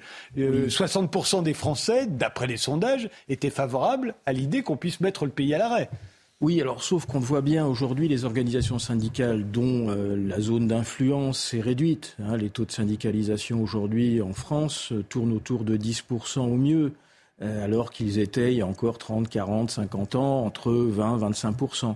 Donc ce qui veut dire que l'implantation des organisations syndicales s'est largement rétrécie et que les points forts qui lui restent sont ceux qu'on voit aujourd'hui, tenter en effet de s'engager dans des mouvements reconductibles, le secteur des transports, celui des raffineries, euh, l'énergie également, hein, qui a été très active dans ce, dans ce mouvement social. Et je dirais que dans, dans l'actuel mouvement, on a vu en quelque sorte deux modalités d'action parallèles se développer. Celle portée par l'intersyndicale, qui appelle régulièrement donc, à ces journées de 24 heures, et puis parallèlement, effectivement, des, des tentatives de construction de mouvements reconductibles avec un rapport de force de plus haut niveau, je dirais, qui a été euh, tenté, alors avec plus ou moins de succès dans la durée, par les secteurs que je viens d'évoquer. Mais je dirais que plus globalement, quand on regarde, y compris au niveau des, des entreprises et euh, des pratiques conflictuelles au sein des entreprises, on voit la grève traditionnelle qui a plutôt tendance à se réduire. Quand je dis grève traditionnelle, c'est celle qui va durer plusieurs jours, au profit de modalités d'action que je qualifierais de moins coûteuses, notamment pour ceux qui les font, parce qu'évidemment la grève a un coût. Hein, celui qui arrête le travail, évidemment, n'est pas payé puisqu'il arrête le travail. Et donc, on a moins de grèves de longue durée, mais davantage de pratiques qui s'adaptent, à savoir, par exemple, les débrayages, c'est-à-dire des arrêts de travail de quelques minutes ou de quelques heures, des modalités d'action plus diversifiées en quelque sorte, et beaucoup moins la tradition de la grève à l'ancienne en quelque Et est-ce que c'est efficace Alors à la fois euh, dans les entreprises, et est-ce que c'est efficace face euh, au pouvoir public euh, comme comme c'est souvent le cas? Alors face au pouvoir public, on voit bien qu'il est difficile aujourd'hui pour les organisations syndicales d'obtenir des, des résultats significatifs. Quand on observe les mouvements sociaux depuis 30 ans, au fond, depuis les grèves de 95. Euh, depuis les grèves de 95, qui euh, effectivement ont rencontré le succès, en tout cas sur euh, les régimes spéciaux. En revanche, le plan Juppé, lui, est passé d'ailleurs. Hein. C'est pour ça que, de mon point de vue, les grèves de 95 sont à demi victorieuses. Hein. Le plan Juppé, il est aujourd'hui appliqué. Euh, les agences régionales de santé, par exemple, en sont issues. Mais en tous les cas, c'est quand même considéré comme une victoire syndicale. Ensuite, on a eu au XXIe siècle toute une série de mouvements sociaux, 2003, 2010, 2016, la loi El Khomri, 2019-2020, euh, la question des retraites, encore une fois, puis l'actuel mouvement. Euh, finalement, sur tout ça, il y en a qu'un qui est parvenu à l'emporter, c'est celui de 2006 sur le CPE, le contrat première embauche euh, que promouvaient Jacques Chirac et, le gouvernement de Dominique de Villepin. Sauf qu'en l'espèce, il s'agissait quand même avant tout d'un mouvement développé par la jeunesse étudiante et lycéenne, dont ah, on sait qu'elle est enfin, entourée par les organisations syndicales unanimes qui ont appelé euh, en soutien à ces, lycéens et ces étudiants à des journées d'action, mais c'était avant tout un mouvement de lycéens et d'étudiants. Et on sait bien que cette catégorie de la société est particulièrement redoutée par les pouvoirs politiques. Et donc elle a obtenu satisfaction, y compris d'ailleurs après le vote euh, et même la promulgation euh, de la loi. Le président de la République, Jacques Chirac, à l'époque, avait préféré la retirer parce qu'il avait peur que les lycéens et les étudiants restent un peu trop longtemps Tout à fait. Donc on voit bien que bon, aujourd'hui, au plan national, les pouvoirs politiques ont la tentation, au fond, euh, de laisser passer les mouvements, de jouer l'épuisement. Hein, de, jouer le pourrissement, comme diraient d'autres. C'est un peu d'ailleurs le pari qu'a fait Emmanuel Macron, me semble-t-il. Alors Paris qui semble en l'espèce plutôt, plutôt raté. Après, quand on regarde au niveau des entreprises, les résultats ne sont pas forcément les mêmes. Par exemple, le ministère du Travail a, sorti récemment une de ses études euh, très approfondies qui montre bien que, par exemple, sur la question des salaires, hein, qui est aujourd'hui une question euh, fortement en jeu dans, dans les relations sociales, dès lors qu'il y a présence d'une section syndicale d'entreprise, dès lors qu'il y a également situation de conflit, puis ensuite signature d'un accord collectif, en règle générale, les augmentations obtenues sont supérieures à celles qui étaient proposées par la direction de l'entreprise. Donc je dirais que à cette échelle-là. C'est signé aussi bien par la CGT que par la CFDT. Oui, parce que alors d'ailleurs de ce point de vue-là, il n'y a pas grande différence. Hein. On, a toujours cette image d'une CFDT euh, euh, qui est beaucoup plus conciliante et d'une CGT beaucoup plus revendicative. Alors ce qui n'est pas tout à fait faux euh, en l'espèce, surtout au niveau national, aussi au niveau des entreprises. Mais quand on regarde les accords collectifs qui sont signés, la CFDT signe à peu près 95% des accords qu'elle négocie. La CGT en signe à peu près 90%. Donc au fond, on n'a pas un fossé aussi énorme que cela dans les pratiques syndicales d'entreprise, en ce qui concerne en tout cas euh, la quantité d'accords collectifs signés par les uns et par les autres. Mais pour une raison assez simple, me semble-t-il, hein, c'est que les organisations syndicales doivent faire valoir leur utilité leur efficacité. Or, à un moment donné, une organisation syndicale qui ne signe jamais rien, qui n'accepte aucun accord, elle va être sans doute à un moment donné renvoyée, ou en tout cas, elle risque d'être renvoyée à son inutilité potentielle. Nicolas Lecossin, euh, qu'est-ce que vous leur reprochez, vos syndicats, ceux d'aujourd'hui? Ce qu'on on leur reprochait avant aussi, il y, a, exactement 20 ans, on publiait un ouvrage qui s'intitulait La dictature des syndicats, c'était en 2003, et ça n'a pas changé depuis. Euh, on remarque qu'il s'oppose à tout, absolument à toute, euh, à toute forme, de, à toute réforme. Ben, il a l'air de dire qu'il signe quand même beaucoup d'accords. Euh... Il signe quand, quand, euh, quand c'est acceptable, quand, quand ce n'est pas une réforme importante. je compare avec l'étranger, hein, attention, mm. je compare avec d'autres pays de l'étranger qui, où, les syndicats accompagnent même les réformes. J'ai eu la chance de, de, de m'intéresser aux réformes des, des retraites en, en Suède et là-bas, euh, les, euh, les, politiques ont mis pratiquement de côté les syndicats. Ils ont fait la réforme. Les syndicats n'ont rien dit. Ils ont accompagné la réforme. Et la réforme des retraites a été faite dans les années 90. Donc, ce qui se passe en France, c'est que on ne peut pas, on ne peut pas vraiment passer une, réforme qui est nécessaire. Euh, Dieu sait qu'à l'IREF, on n'est pas vraiment pour ce genre de réforme. On, veut aller beaucoup plus loin. Mais c'est la moindre des choses de, de, de faire celle-ci. Donc, plus, euh, vous avez donné les chiffres de, de, syndiqués en France, qui est vraiment très bas, c'est l'un des plus bas d'ailleurs, euh, parmi les, pays membres de l'OCDE.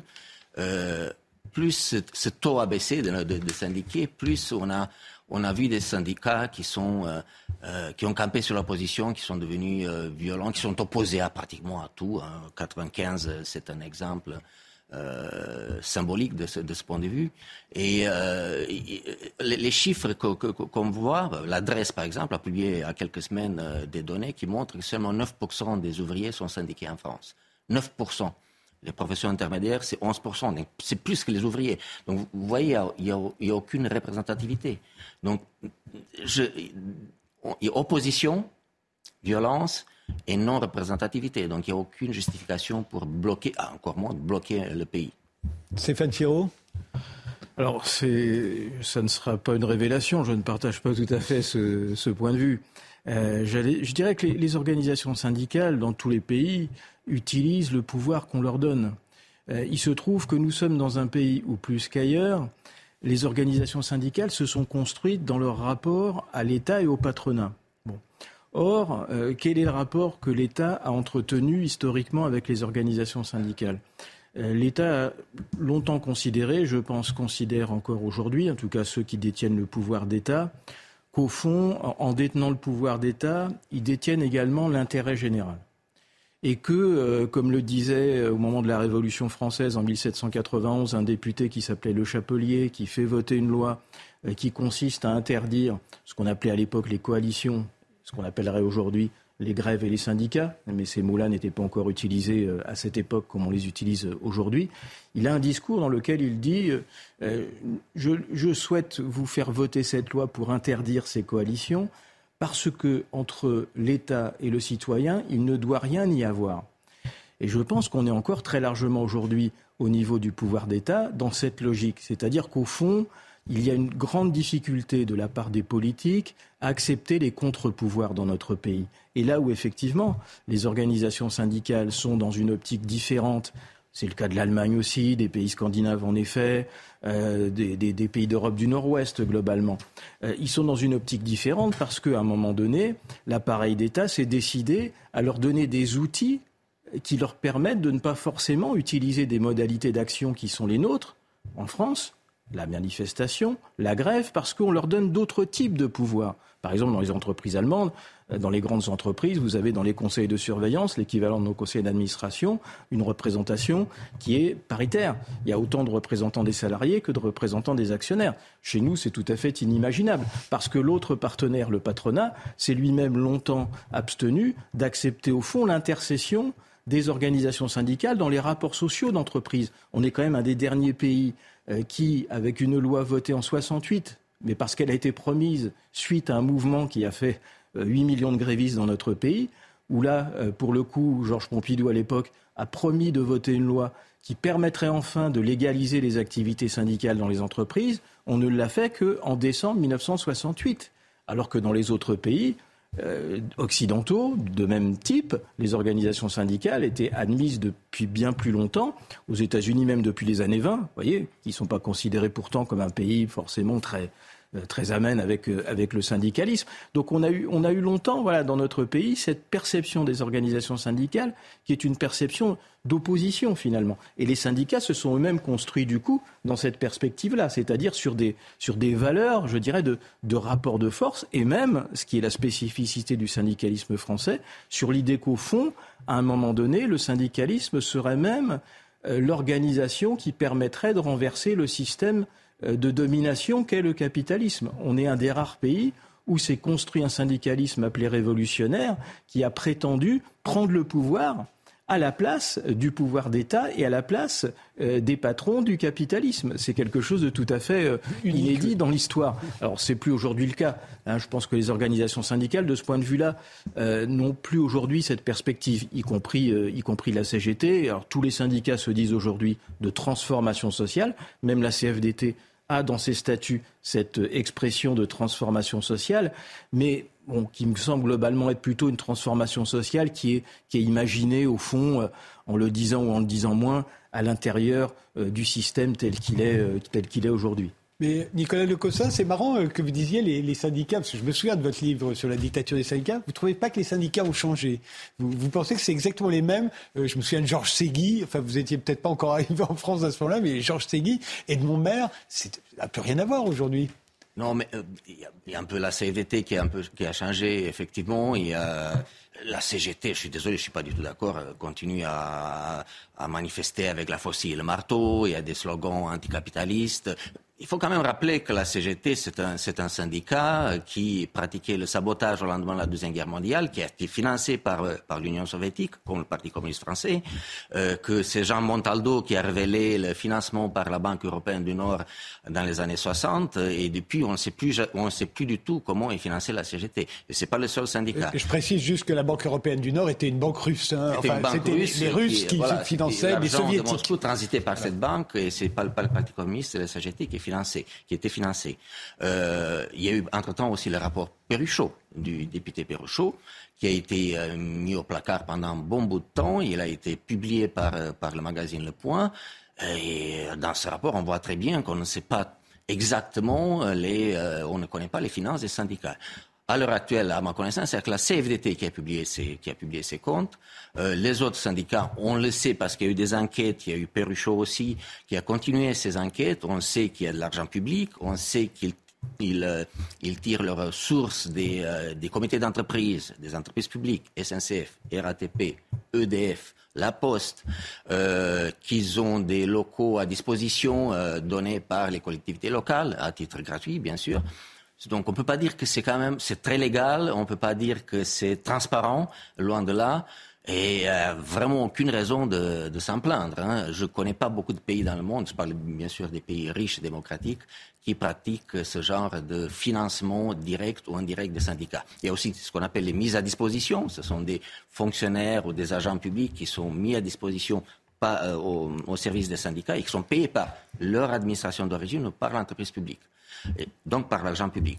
Donc c'est un monde complètement opaque, c'est un monde qui, euh, qu'on voit, il est agressif, qui, euh, qui s'oppose à tout, euh, à tout dialogue social. En France, on parle pas de dialogue social tout le temps. En fait, c'est du monologue social. Euh, les, les, les, syndicats n'acceptent pas le, dialogue, social. C'est ce que laisse entendre Emmanuel Macron. Il dit qu'ils ont refusé de, de, négocier, ils ont refusé tout compromis. Pour une fois, je suis d'accord avec lui. non. Non, euh, d'ailleurs, euh, le pouvoir politique n'a jamais utilisé le terme de négociation. Hein. Quand euh, on observe le vocabulaire qui a été utilisé par les responsables gouvernementaux, au premier chef par Elisabeth, Borne, puisque c'est elle qui a reçu avec Olivier Dussopt les organisations syndicales avant, enfin après l'annonce du projet de loi, systématiquement, les expressions qui étaient utilisées, c'était les suivantes consultation, éventuellement concertation mais à aucun moment négociation. Ça n'a pas du tout le même sens. Consulter ou concerter, ça signifie, comme ça a été fait, que euh, en bilatéral, vous convoquez les responsables des organisations syndicales les uns après les autres pour entendre ce qu'ils ont à vous dire, mais qu'après, une fois que vous avez fait ça, vous en retenez ce que vous voulez ou vous n'en retenez quasiment rien, ce qui en l'espèce euh, a plutôt été le cas. Euh, une négociation, ça n'a strictement rien à voir avec cela. Un processus de négociation signifie que vous allez rassembler une série d'interlocuteurs avec des avis certes différents autour d'une table, que par ailleurs vous ne mettez pas d'emblée des lignes rouges infranchissables.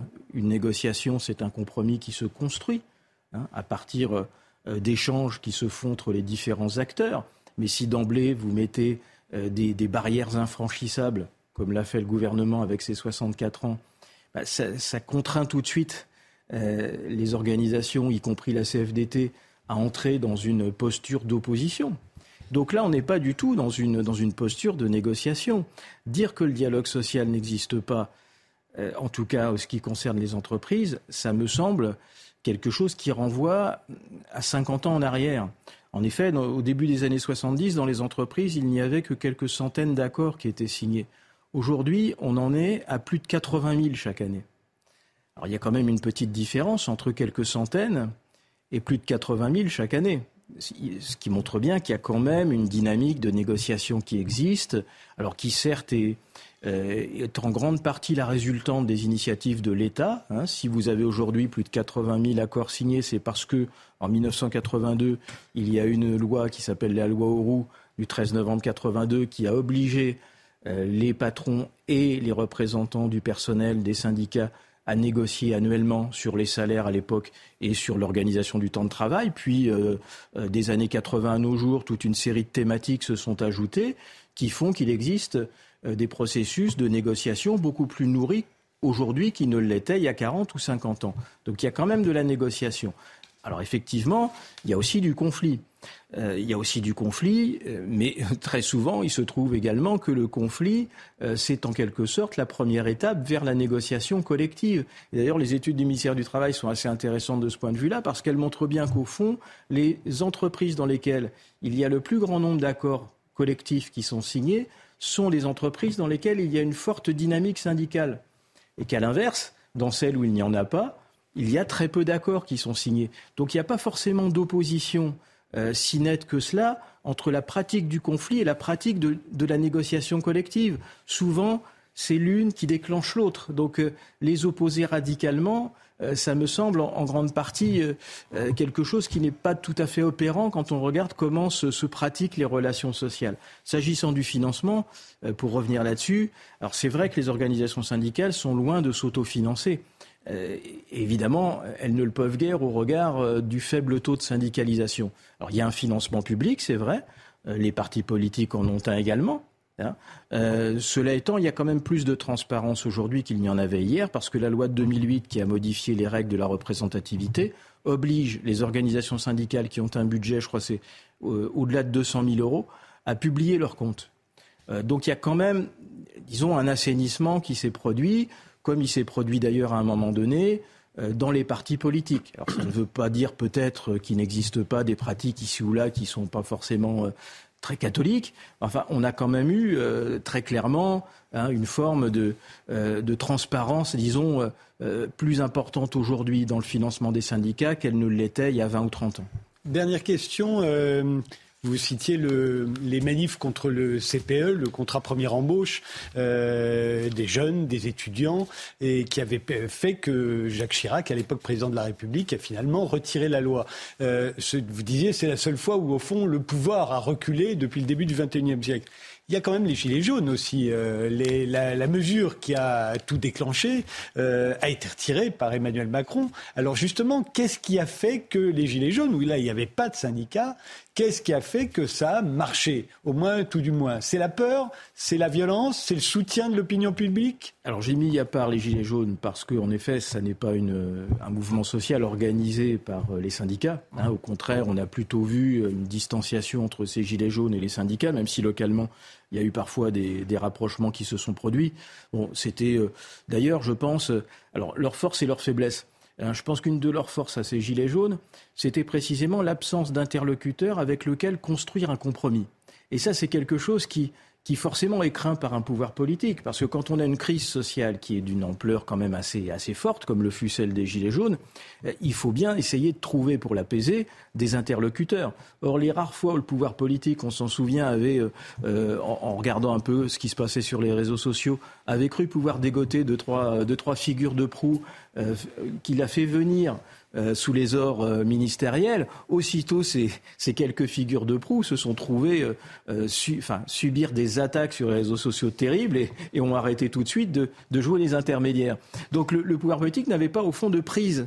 Hein, alors qu'avec des organisations syndicales, je dirais que d'une certaine manière, il sait où il va. Voilà, il, sait que les organisations syndicales, globalement, sont plutôt légalistes et raisonnables, qu'à un moment donné, si on le veut, alors même si aujourd'hui ils ne semblent pas beaucoup le vouloir, mais si on le veut, le pouvoir politique peut chercher avec eux euh, à construire une sortie euh, de conflit. Avec les Gilets jaunes, ça n'était pas possible. Donc c'était une de leurs forces. Après, ça a été une de leurs faiblesses parce que, euh, n'étant pas organisés, il n'y a pas non plus de suivi sur ce qu'ils ont pu éventuellement obtenir. Et ce qu'ils ont obtenu à un moment donné, on voit bien que ça a été sans doute repris par la suite. Hein. il suffit de regarder le prix des, carburants à la pompe. Il me semble que aujourd'hui, c'est quasiment le 50% plus cher qu'au euh, moment où s'est déclenché le, mouvement des Gilets jaunes. Et puis, force est de constater aussi, malheureusement, que l'usage euh, de la violence et que les, affrontements qui ont, euh, qui ont émaillé ce mouvement des Gilets jaunes ont été quelque chose qui a pesé dans, dans, les concessions qu'a fait le pouvoir politique. Moi, je me souviens encore de cette intervention début décembre d'Emmanuel Macron, presque livide à la télévision, revenant, je crois, d'un déplacement Hein, qui commence à annoncer qu'il va lâcher du lest, mais il le fait à quel moment? Il le fait après ces événements qu'on a connus, notamment le, saccage de l'Arc de Triomphe, hein, ces affrontements sur les Champs-Élysées. Et malheureusement, c'est un message délétère qui est envoyé et, qui, d'une certaine manière, est confirmé par le fait qu'aujourd'hui, en dépit de, manifestations qui rassemblent presque à chaque fois selon les syndicats ou selon la police, entre 1 million et 3 millions et demi de manifestants, et que cela ne le fait pas bouger, ben, il est bien évident que le message renvoyé est un message qui peut laisser penser, on voit bien que c'est le cas euh, dans de plus en plus d'esprits, qu'au fond le pouvoir politique euh, ne transige plus que sous la contrainte, et que cette contrainte peut à un moment donné, ou peut-être même pour certains doit à un moment donné, passer par l'usage euh, de la violence ou de la force. Nicolas Lecossin en fait, les, Gilets jaunes, au début, c'était un mouvement spontané qui était contre, euh, pour moins de taxes, contre la taxation de, l'essence, des carburants. Et malheureusement, au fur et à mesure, euh, on le sait, on a, on, a, on, a, été impliqué dans ce, dans ce mouvement. Au fur et à mesure, ils sont, ils sont devenus rouges. Ils ont été phagocytés par les syndicats. D'ailleurs, ils sont devenus de plus en plus violents. Euh, au rond-point, à l'Arc de Triomphe. Et euh, ils ont, on a remarqué euh, le fait que les syndicats aient commencé à mettre la main dessus par le changement dans leur, leur, leur slogan. On est passé de moins de taxes, moins d'impôts, on est passé à plus d'État, plus de services publics, plus de dépenses publiques, plus d'aide. Donc le changement était, était clair et on a vu tout de suite que on n'a plus affaire à des, à des vrais gilets jaunes, mais plutôt des, vraiment des, des gilets rouges. Un mot, euh, André Consponville, sur tout ça? Ben, Moi, je crois que la France a une tradition étatiste. Depuis Louis XIV, en passant par l'Évolution française jusqu'à nos, nos jours. Au niveau Lionel Jospin disant et en s'en excusant presque. Que voulez-vous L'État ne peut pas tout. Ça avait été une espèce de scandale à gauche. C'était comme trahir la gauche. Alors, c'est une évidence que l'État ne puisse pas tout. Donc, d'un côté, il y a une tradition étatiste qui forcément laisse peu de place au corps intermédiaire et aux syndicats. De l'autre côté, il y a des syndicats trop peu nombreux et qui, ont, et qui donc ont tendance à se radicaliser. Forcément, un syndicat de masse sera moins extrémiste qu'un syndicat très, très minoritaire. Et donc la leçon que moi je tire de, ces débats, c'est euh, deux leçons. Un, syndiquez-vous, parce qu'on a besoin de syndicats de masse, on n'a pas besoin de syndicats groupusculaires. Un, syndiquez-vous. Deux, inscrivez-vous sur les listes électorales. Et là, ça devient intéressant, parce que rien ne prouve que les élections aboutiront à des décisions que les syndicats approuveront. Mais c'est très bien, c'est le jeu d'une démocratie. Sauf qu'il faut rappeler, bien sûr, que c'est le peuple qui est souverain et pas les syndicats. Eh bien, ce sera le mot de la fin sur cette conversation-là. On va bientôt en venir à la Révolution française. Est-ce que ça a été l'origine du complotisme moderne? Mais d'abord, le rappel des titres. Plus de 3 900 000 euros de promesses de dons pour la lutte contre le sida. Le traditionnel week-end de collecte annuel a atteint un montant proche de celui récolté l'an dernier. D'après la directrice générale de l'association SIDAction, cette stabilité souligne l'engagement et la confiance des donateurs alors que l'inflation pèse sur la situation économique des Français. Après les violents affrontements d'hier à Sainte-Soline, un manifestant de 30 ans est entre la vie et la mort, plongé dans le coma après un traumatisme crânien. Selon le dernier bilan du parquet de Niort, les deux gendarmes blessés grièvement sont désormais en urgence relative. Au total, 47 militaires ont été pris en charge par les secours. Et puis nouveau drame en Méditerranée. Trois naufrages distincts ont eu lieu au large de la Tunisie. Au moins 29 migrants originaires d'Afrique subsaharienne sont morts noyés. 11 ont été secourus par les gardes-côtes. Depuis le discours du président tunisien le 21 février sur l'immigration clandestine, plusieurs dizaines de migrants sont morts dans une série de naufrages. D'autres sont portés disparus. Edmond Zimboski, vous êtes historien, spécialiste du XVIIIe siècle et vous publiez La main cachée chez Perrin, où l'on voit que la Révolution française a été hantée par le complotisme. Il hein. euh, euh, faut dire que pour euh, appréhender un événement aussi considérable, c'est-à-dire un, régime millénaire, hein, la monarchie, l'ancien régime, c'est plus de mille ans, tout à coup qui s'écroule comme un château de cartes pendant l'été, en deux mois, sans quasiment tirer un coup de fusil, euh, il fallait trouver une explication. Et, on en a trouvé quelques-unes, plusieurs même. Et c'était forcément un complot. Il y avait forcément une main cachée quelque part. Écoutez, oui, euh, je pense qu'à l'origine de ce complotisme euh, qui surgit dès les premières semaines de la Révolution française, ce qui est absolument remarquable de, de constater, c'est que à partir des je dirais, des premiers troubles, il y a déjà, pour certains Français, eh bien, quelqu'un dans le collimateur. Notamment, c'est l'Angleterre. J'y reviendrai sûrement tout à l'heure. Mais il y a aussi d'autres, d'autres complots. il y en a plein. il, y en, il, en, a, il en a beaucoup.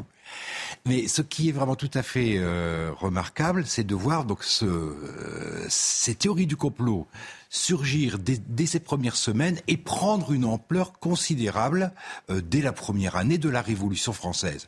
Et ce que vous avez dit, eh bien oui, pourquoi cela? D'abord, il est certain que euh, il y avait déjà sous l'ancien régime, parfois, je dirais, des, thèses qui, circulaient, par exemple, on, on se méfiait des philosophes, on se demandait ce qu'ils faisaient. Est-ce qu'ils ne, est-ce qu'ils n'avaient pas une action concertée pour, pourquoi pas, abattre la religion? Ce sont des choses que l'on que, que pouvait lire, notamment dans les écrits anti-philosophes, euh, notamment par exemple dans l'année littéraire de Fréron. Donc c'est quelque chose qui n'était pas nouveau. Mais ce qui est nouveau, c'est qu'à partir de 1789, eh bien, confronté à ce qui est l'inouï il faut toujours imaginer, c'est ce que vous avez bien dit, c'est que nous avons là un ordre qui paraissait éternel d'une certaine manière. Et mettons-nous à la place de ces Français de 1789. Euh, qu'est-ce qu'ils pouvaient espérer un an avant la Révolution? Je dirais au mieux, peut-être, une réforme fiscale qui aboutirait pourquoi pas à l'égalité devant l'impôt, puisque euh, c'était déjà débattu, notamment avec Calonne, hein, qui avait lancé euh, ce programme. Mais c'était peut-être euh, l'objectif, peut-être le plus raisonnable en tout cas, mais on ne pouvait sûrement pas imaginer que, en l'espace de quelques semaines, l'ordre social, avec notamment l'abolition des privilèges, cet ordre social s'effondre. On ne pouvait pas imaginer que la monarchie allait reculer euh, de la manière euh, spectaculaire hein, que, l'on connaît, face notamment à la prise de la Bastille. C'est-à-dire qu'à partir euh, de la mi-juillet, le roi cesse d'être absolu tel qu'il l'était. On ne pouvait pas imaginer non plus eh que les propriétés du clergé, les biens du clergé allaient passer sous le contrôle de l'État, être nationalisés. On ne pouvait pas imaginer, encore moins, que le clergé également allait être totalement reconfiguré l'année suivante par la fameuse constitution civile du clergé. Alors tout ceci fait que, pour certains Français, euh, et notamment le complotisme qui surgit au début de la Révolution a une teinte quand même assez, assez nette. Il s'agit de, de, gens qui étaient attachés à l'ancien régime, qui étaient attachés à l'ordre ancien, qui étaient attachés à la religion. Eh bien, pour ces Français, ça ne peut pas être euh, une révolution naturelle, si vous voulez. Cet événement inouï, forcément, eh bien, a eh bien, un chef d'orchestre, ou plusieurs chefs d'orchestre, pourquoi pas. Et, eh bien, quel chef d'orchestre? Euh, J'en ai. Oui, je, vais vous faire la liste parce qu'ils sont merveilleux. Le, le, premier, je trouve très beau, c'est le complot des encyclopédistes plus les protestants. Euh, avec Necker à leur tête, par exemple. Hein. Celui-là est très beau. Il y a le complot, évidemment, euh, des francs-maçons, très important aussi. Il y a le complot aristocratique alors là, on soupçonne le duc d'Orléans, qui, c'est vrai, souhaite la chute de Louis XVI et qui d'ailleurs euh, votera sa mort sous le nom de Philippe Égalité, et dont, le fils, et dont le fils Louis-Philippe sera le dernier roi de France. Orléans, finalement, c'est, euh, il, il, euh, il, est à l'interface des différents complots. Ah oui, il est dans tous, lui. Il est dans parce qu'il est à la fois, bon, c'est un homme, bien entendu, ouvert aux idées nouvelles. C'est un, c'est quelqu'un qui était connu pour, voilà, son, son attirance pour la, la philosophie. Et qui est immensément riche aussi. Immensément riche, avec le palais royal qui était devenu bon, ce, ce centre euh, vraiment de, de débat euh, à la veille et pendant le euh, la Révolution. Et n'oublions pas non plus que Philippe, enfin Louis-Philippe Joseph d'Orléans était quand même le grand maître du Grand Orient de France. C'est-à-dire que c'était, c'est l'homme finalement clé des Et Cerise sur le gâteau, il y a également les affinités de ce duc d'Orléans avec l'Angleterre. Euh, c'est un homme qui était anglophile, voire anglomane. Euh, il séjournait très souvent en Angleterre. Et c'est d'ailleurs très intéressant de voir que son... Euh, parce que peut comprendre sa, euh, sa politique à, cet homme qui était assez brouillon hein, par ailleurs. Mais il n'empêche que euh, celui qui va s'appeler ensuite Philippe Égalité, ce qu'il souhaitait, c'était jouer le rôle que jouaient en Angleterre euh, les princes, par exemple le prince de Galles, qui très souvent était en opposition à son père. Alors certes, euh, Philippe d'Orléans est, cousin de Louis XVI. Il n'est pas, bien entendu, euh, euh, normalement, ce n'est pas lui qui devait monter sur le trône si jamais Louis XVI disparaissait. Mais il n'empêche qu'il a, dès avant la Révolution, il a commencé à se distinguer au sein des princes du sang en jouant ce rôle d'opposant numéro un à Louis XVI. Mais alors on voit euh, la façon dont se diffusent ces complots hein, euh, à l'époque euh, sont des livres qui paraissent hein, et qu'on laisse paraître, bien entendu. Alors on va voir paraître par exemple la conjuration contre la religion catholique et les souvenirs et les souverains dont le projet conçu en France doit s'exécuter dans le monde entier. À l'époque on aimait beaucoup les titres très très longs. Hein. Il y a le, le c'est John Robinson, c'est le complot franc-maçon, celui-là, le complot franc-maçon. Alors lui il explique que c'est. Et alors là, on voit vraiment que c'est pareil qu'un certain nombre de théories du complot d'aujourd'hui. C'est qu'il va faire remonter ça à une vengeance des Templiers, cinq siècles après l'exécution de Jacques de Molay. Eh et, là, on connaît plein de théories du complot aujourd'hui qui, comme ça. Et d'ailleurs, quand on parle aujourd'hui des Illuminati, on s'aperçoit que c'est né pendant la Révolution française. les Illuminati étaient déjà dans les complots qu'on imaginait euh, être à l'origine de la Révolution. Oui, alors le, complot maçonnique, c'est quelque chose d'absolument extraordinaire parce que euh, vous avez Robinson, donc ce, cette, euh, cet écrivain euh, britannique, mais nous avons, nous en France, notre grand spécialiste en la matière, en la personne de l'abbé Augustin Baruel. Baruel est... c'est quoi le titre de son livre, lui des... Mémoires pour servir à l'histoire du jacobinisme. alors c'est un ouvrage qui a été publié entre 1797 et 98, un ouvrage monumental puisqu'il fait presque 2000 pages, cinq gros volumes, et dans lesquels Baruel s'efforce de démontrer qu'il y a eu euh, trois complots euh, imbriqués les uns dans les autres de certaine manière. Le premier de ces, de, de ces complots, c'est ce qu'il appelle le complot des sophistes contre la religion, c'est-à-dire il s'agit des philosophes. Pour lui, c'est clair. La pensée philosophique était une pensée qui était organisée dans le but d'abattre la religion catholique et, en second lieu, ensuite, de s'attaquer également à la monarchie. Et c'est là où il, aborde le second complot. Le second complot pour lui, c'est le complot maçonnique, qui a pour objectif majeur d'abattre la monarchie. Il le, décrit de manière vraiment très très détaillée. Et ensuite, il en arrive au troisième complot, le pire de tous pour lui, parce qu'il s'agit d'un complot littéralement anarchique, anarchiste, pardon, où euh, il dénonce ce qu'on appelait à l'époque les en, Allemagne les Illuminaten, les illuminés de Bavière. Alors qui, euh, qui étaient ces illuminés de Bavière? Il s'agissait d'une société en effet secrète, société qui avait pour vocation de diffuser les lumières, l'Aufklärung comme on dit en Allemagne, de diffuser euh, les lumières euh, dans le Saint-Empire romain germanique, puisqu'à l'époque c'est ce territoire qu'on appelle le Saint-Empire. Et ces Illuminaten progressivement, pour essayer d'avoir plus d'audience, euh, se sont infiltrés dans les loges maçonniques allemandes. Et de là est venue l'inquiétude chez certains observateurs, et notamment Baruel, qui, euh, à un moment donné, euh, a vécu en Allemagne, donc il connaissait très très bien, finalement, la, vie culturelle allemande, et de là l'inquiétude pour ces, ces, observateurs.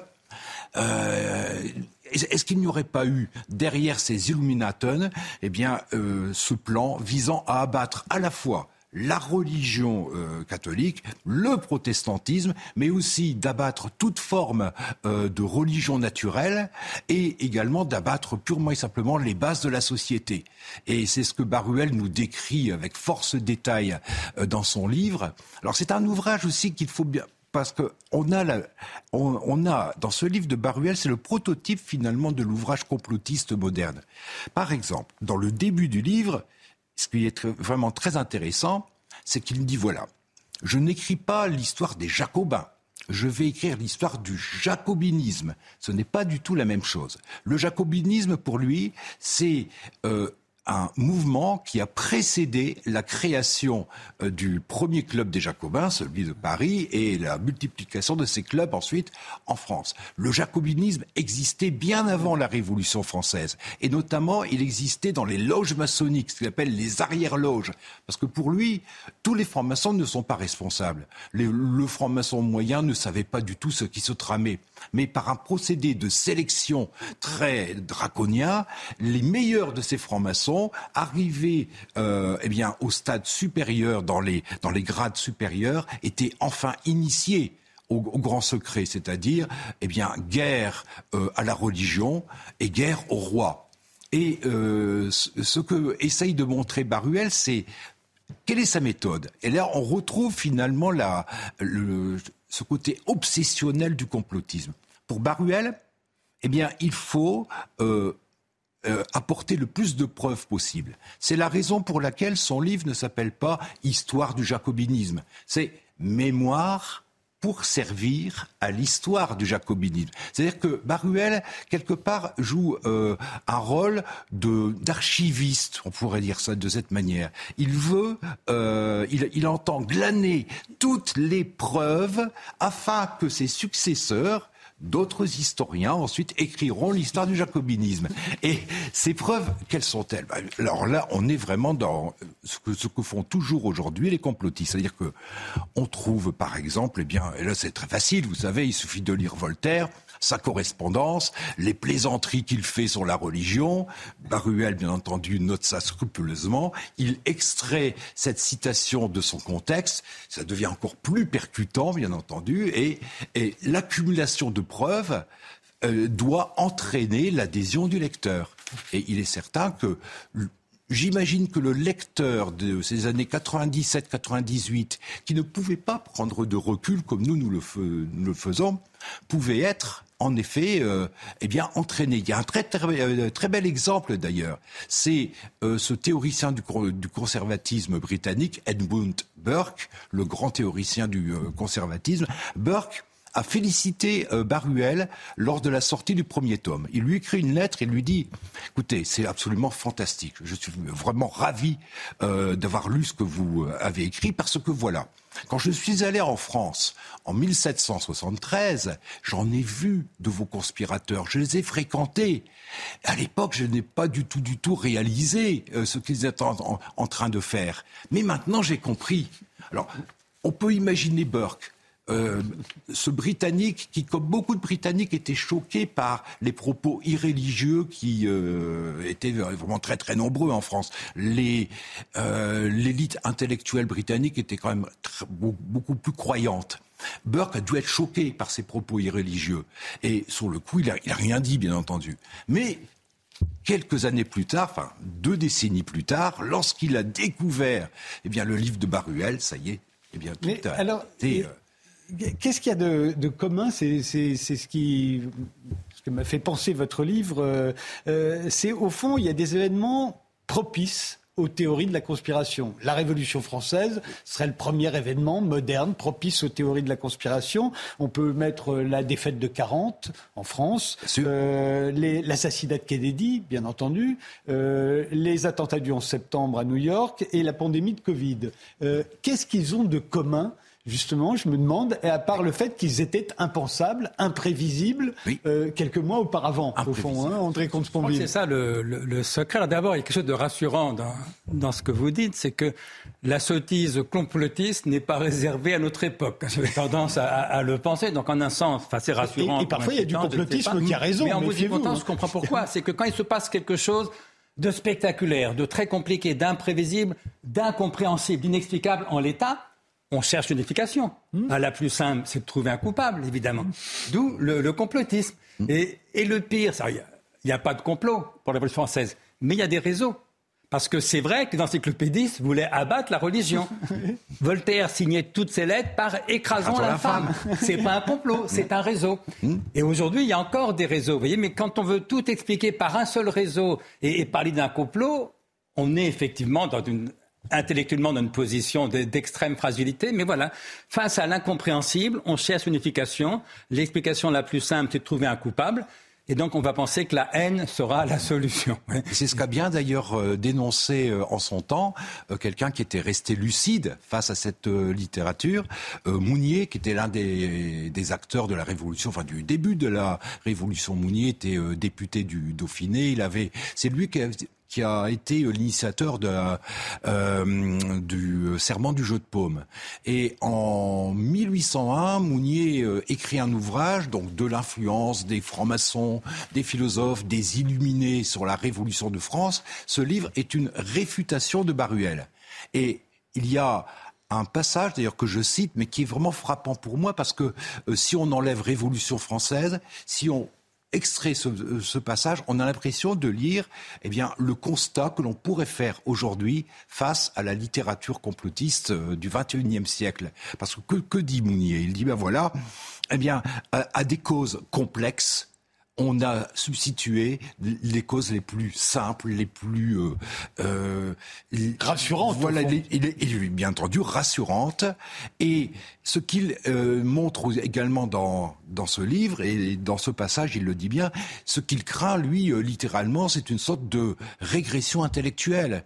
Mais lorsqu'on lit ce genre de choses, Mounier, on peut l'imaginer. C'est ce, cet homme politique qui était assez modéré, hein, puisqu'il a, il a vite quitté la France parce qu'il était, il il, partageait pas euh, l'idée d'une radicalisation. Mais il n'empêche que Mounier est toujours resté un grand disciple de la pensée des Lumières. Et confronté à ce déluge euh, de, de ces écrits complotistes, euh, Mounier se dit mais comment euh, le siècle qui commence sera-t-il finalement un siècle aussi éclairé que celui qui s'est achevé? Un mot, euh, Sophie Elios, Atali vous qui êtes chercheuse en sciences politiques. écoutez, il est sûr que les, situations de crise nourrissent, nourrissent le complotisme et, et, effectivement, euh, je trouve que le mot que vous venez de, citer euh, de, de, Mounier euh, nous interpelle aujourd'hui. Que, sera, que sera demain, finalement. Alors il faut voir aussi qu'à l'époque, vous l'avez dit, hein, les communications sont, euh, sont réduites à très peu de choses. On met des jours avant de passer de Marseille à Paris. Euh, donc il y a le temps des rumeurs, il y a le temps de, absolument tout ça. il y a, il y a, quand même, je dirais, il y a une différence aussi entre le, une différence euh, qualitative, moi je dirais, entre le complotisme de l'époque de la Révolution et celui d'aujourd'hui. Ces gens-là savaient quand même écrire. Euh, Baruel, c'est quand même bien écrit, même si euh, c'est un peu rasant parce que franchement c'est très très long. Euh, il n'en est pas du tout de même aujourd'hui sur les réseaux sociaux. On, est passé, je dirais, d'un complotisme qui était un complotisme, on pourrait dire, de, de salon, de gens qui étaient quelque part les produits de leur siècle, à quelque chose qui bah, est quand même une caricature vraiment très ça lamentable. démocratisé. Oui. Voilà. Je vous remercie tous les cinq d'avoir participé à cette émission. Je vous remercie de nous avoir suivis. Et je vous donne rendez-vous samedi prochain à 22h pour un autre numéro des Visiteurs du Soir. Je vous souhaite une très bonne nuit.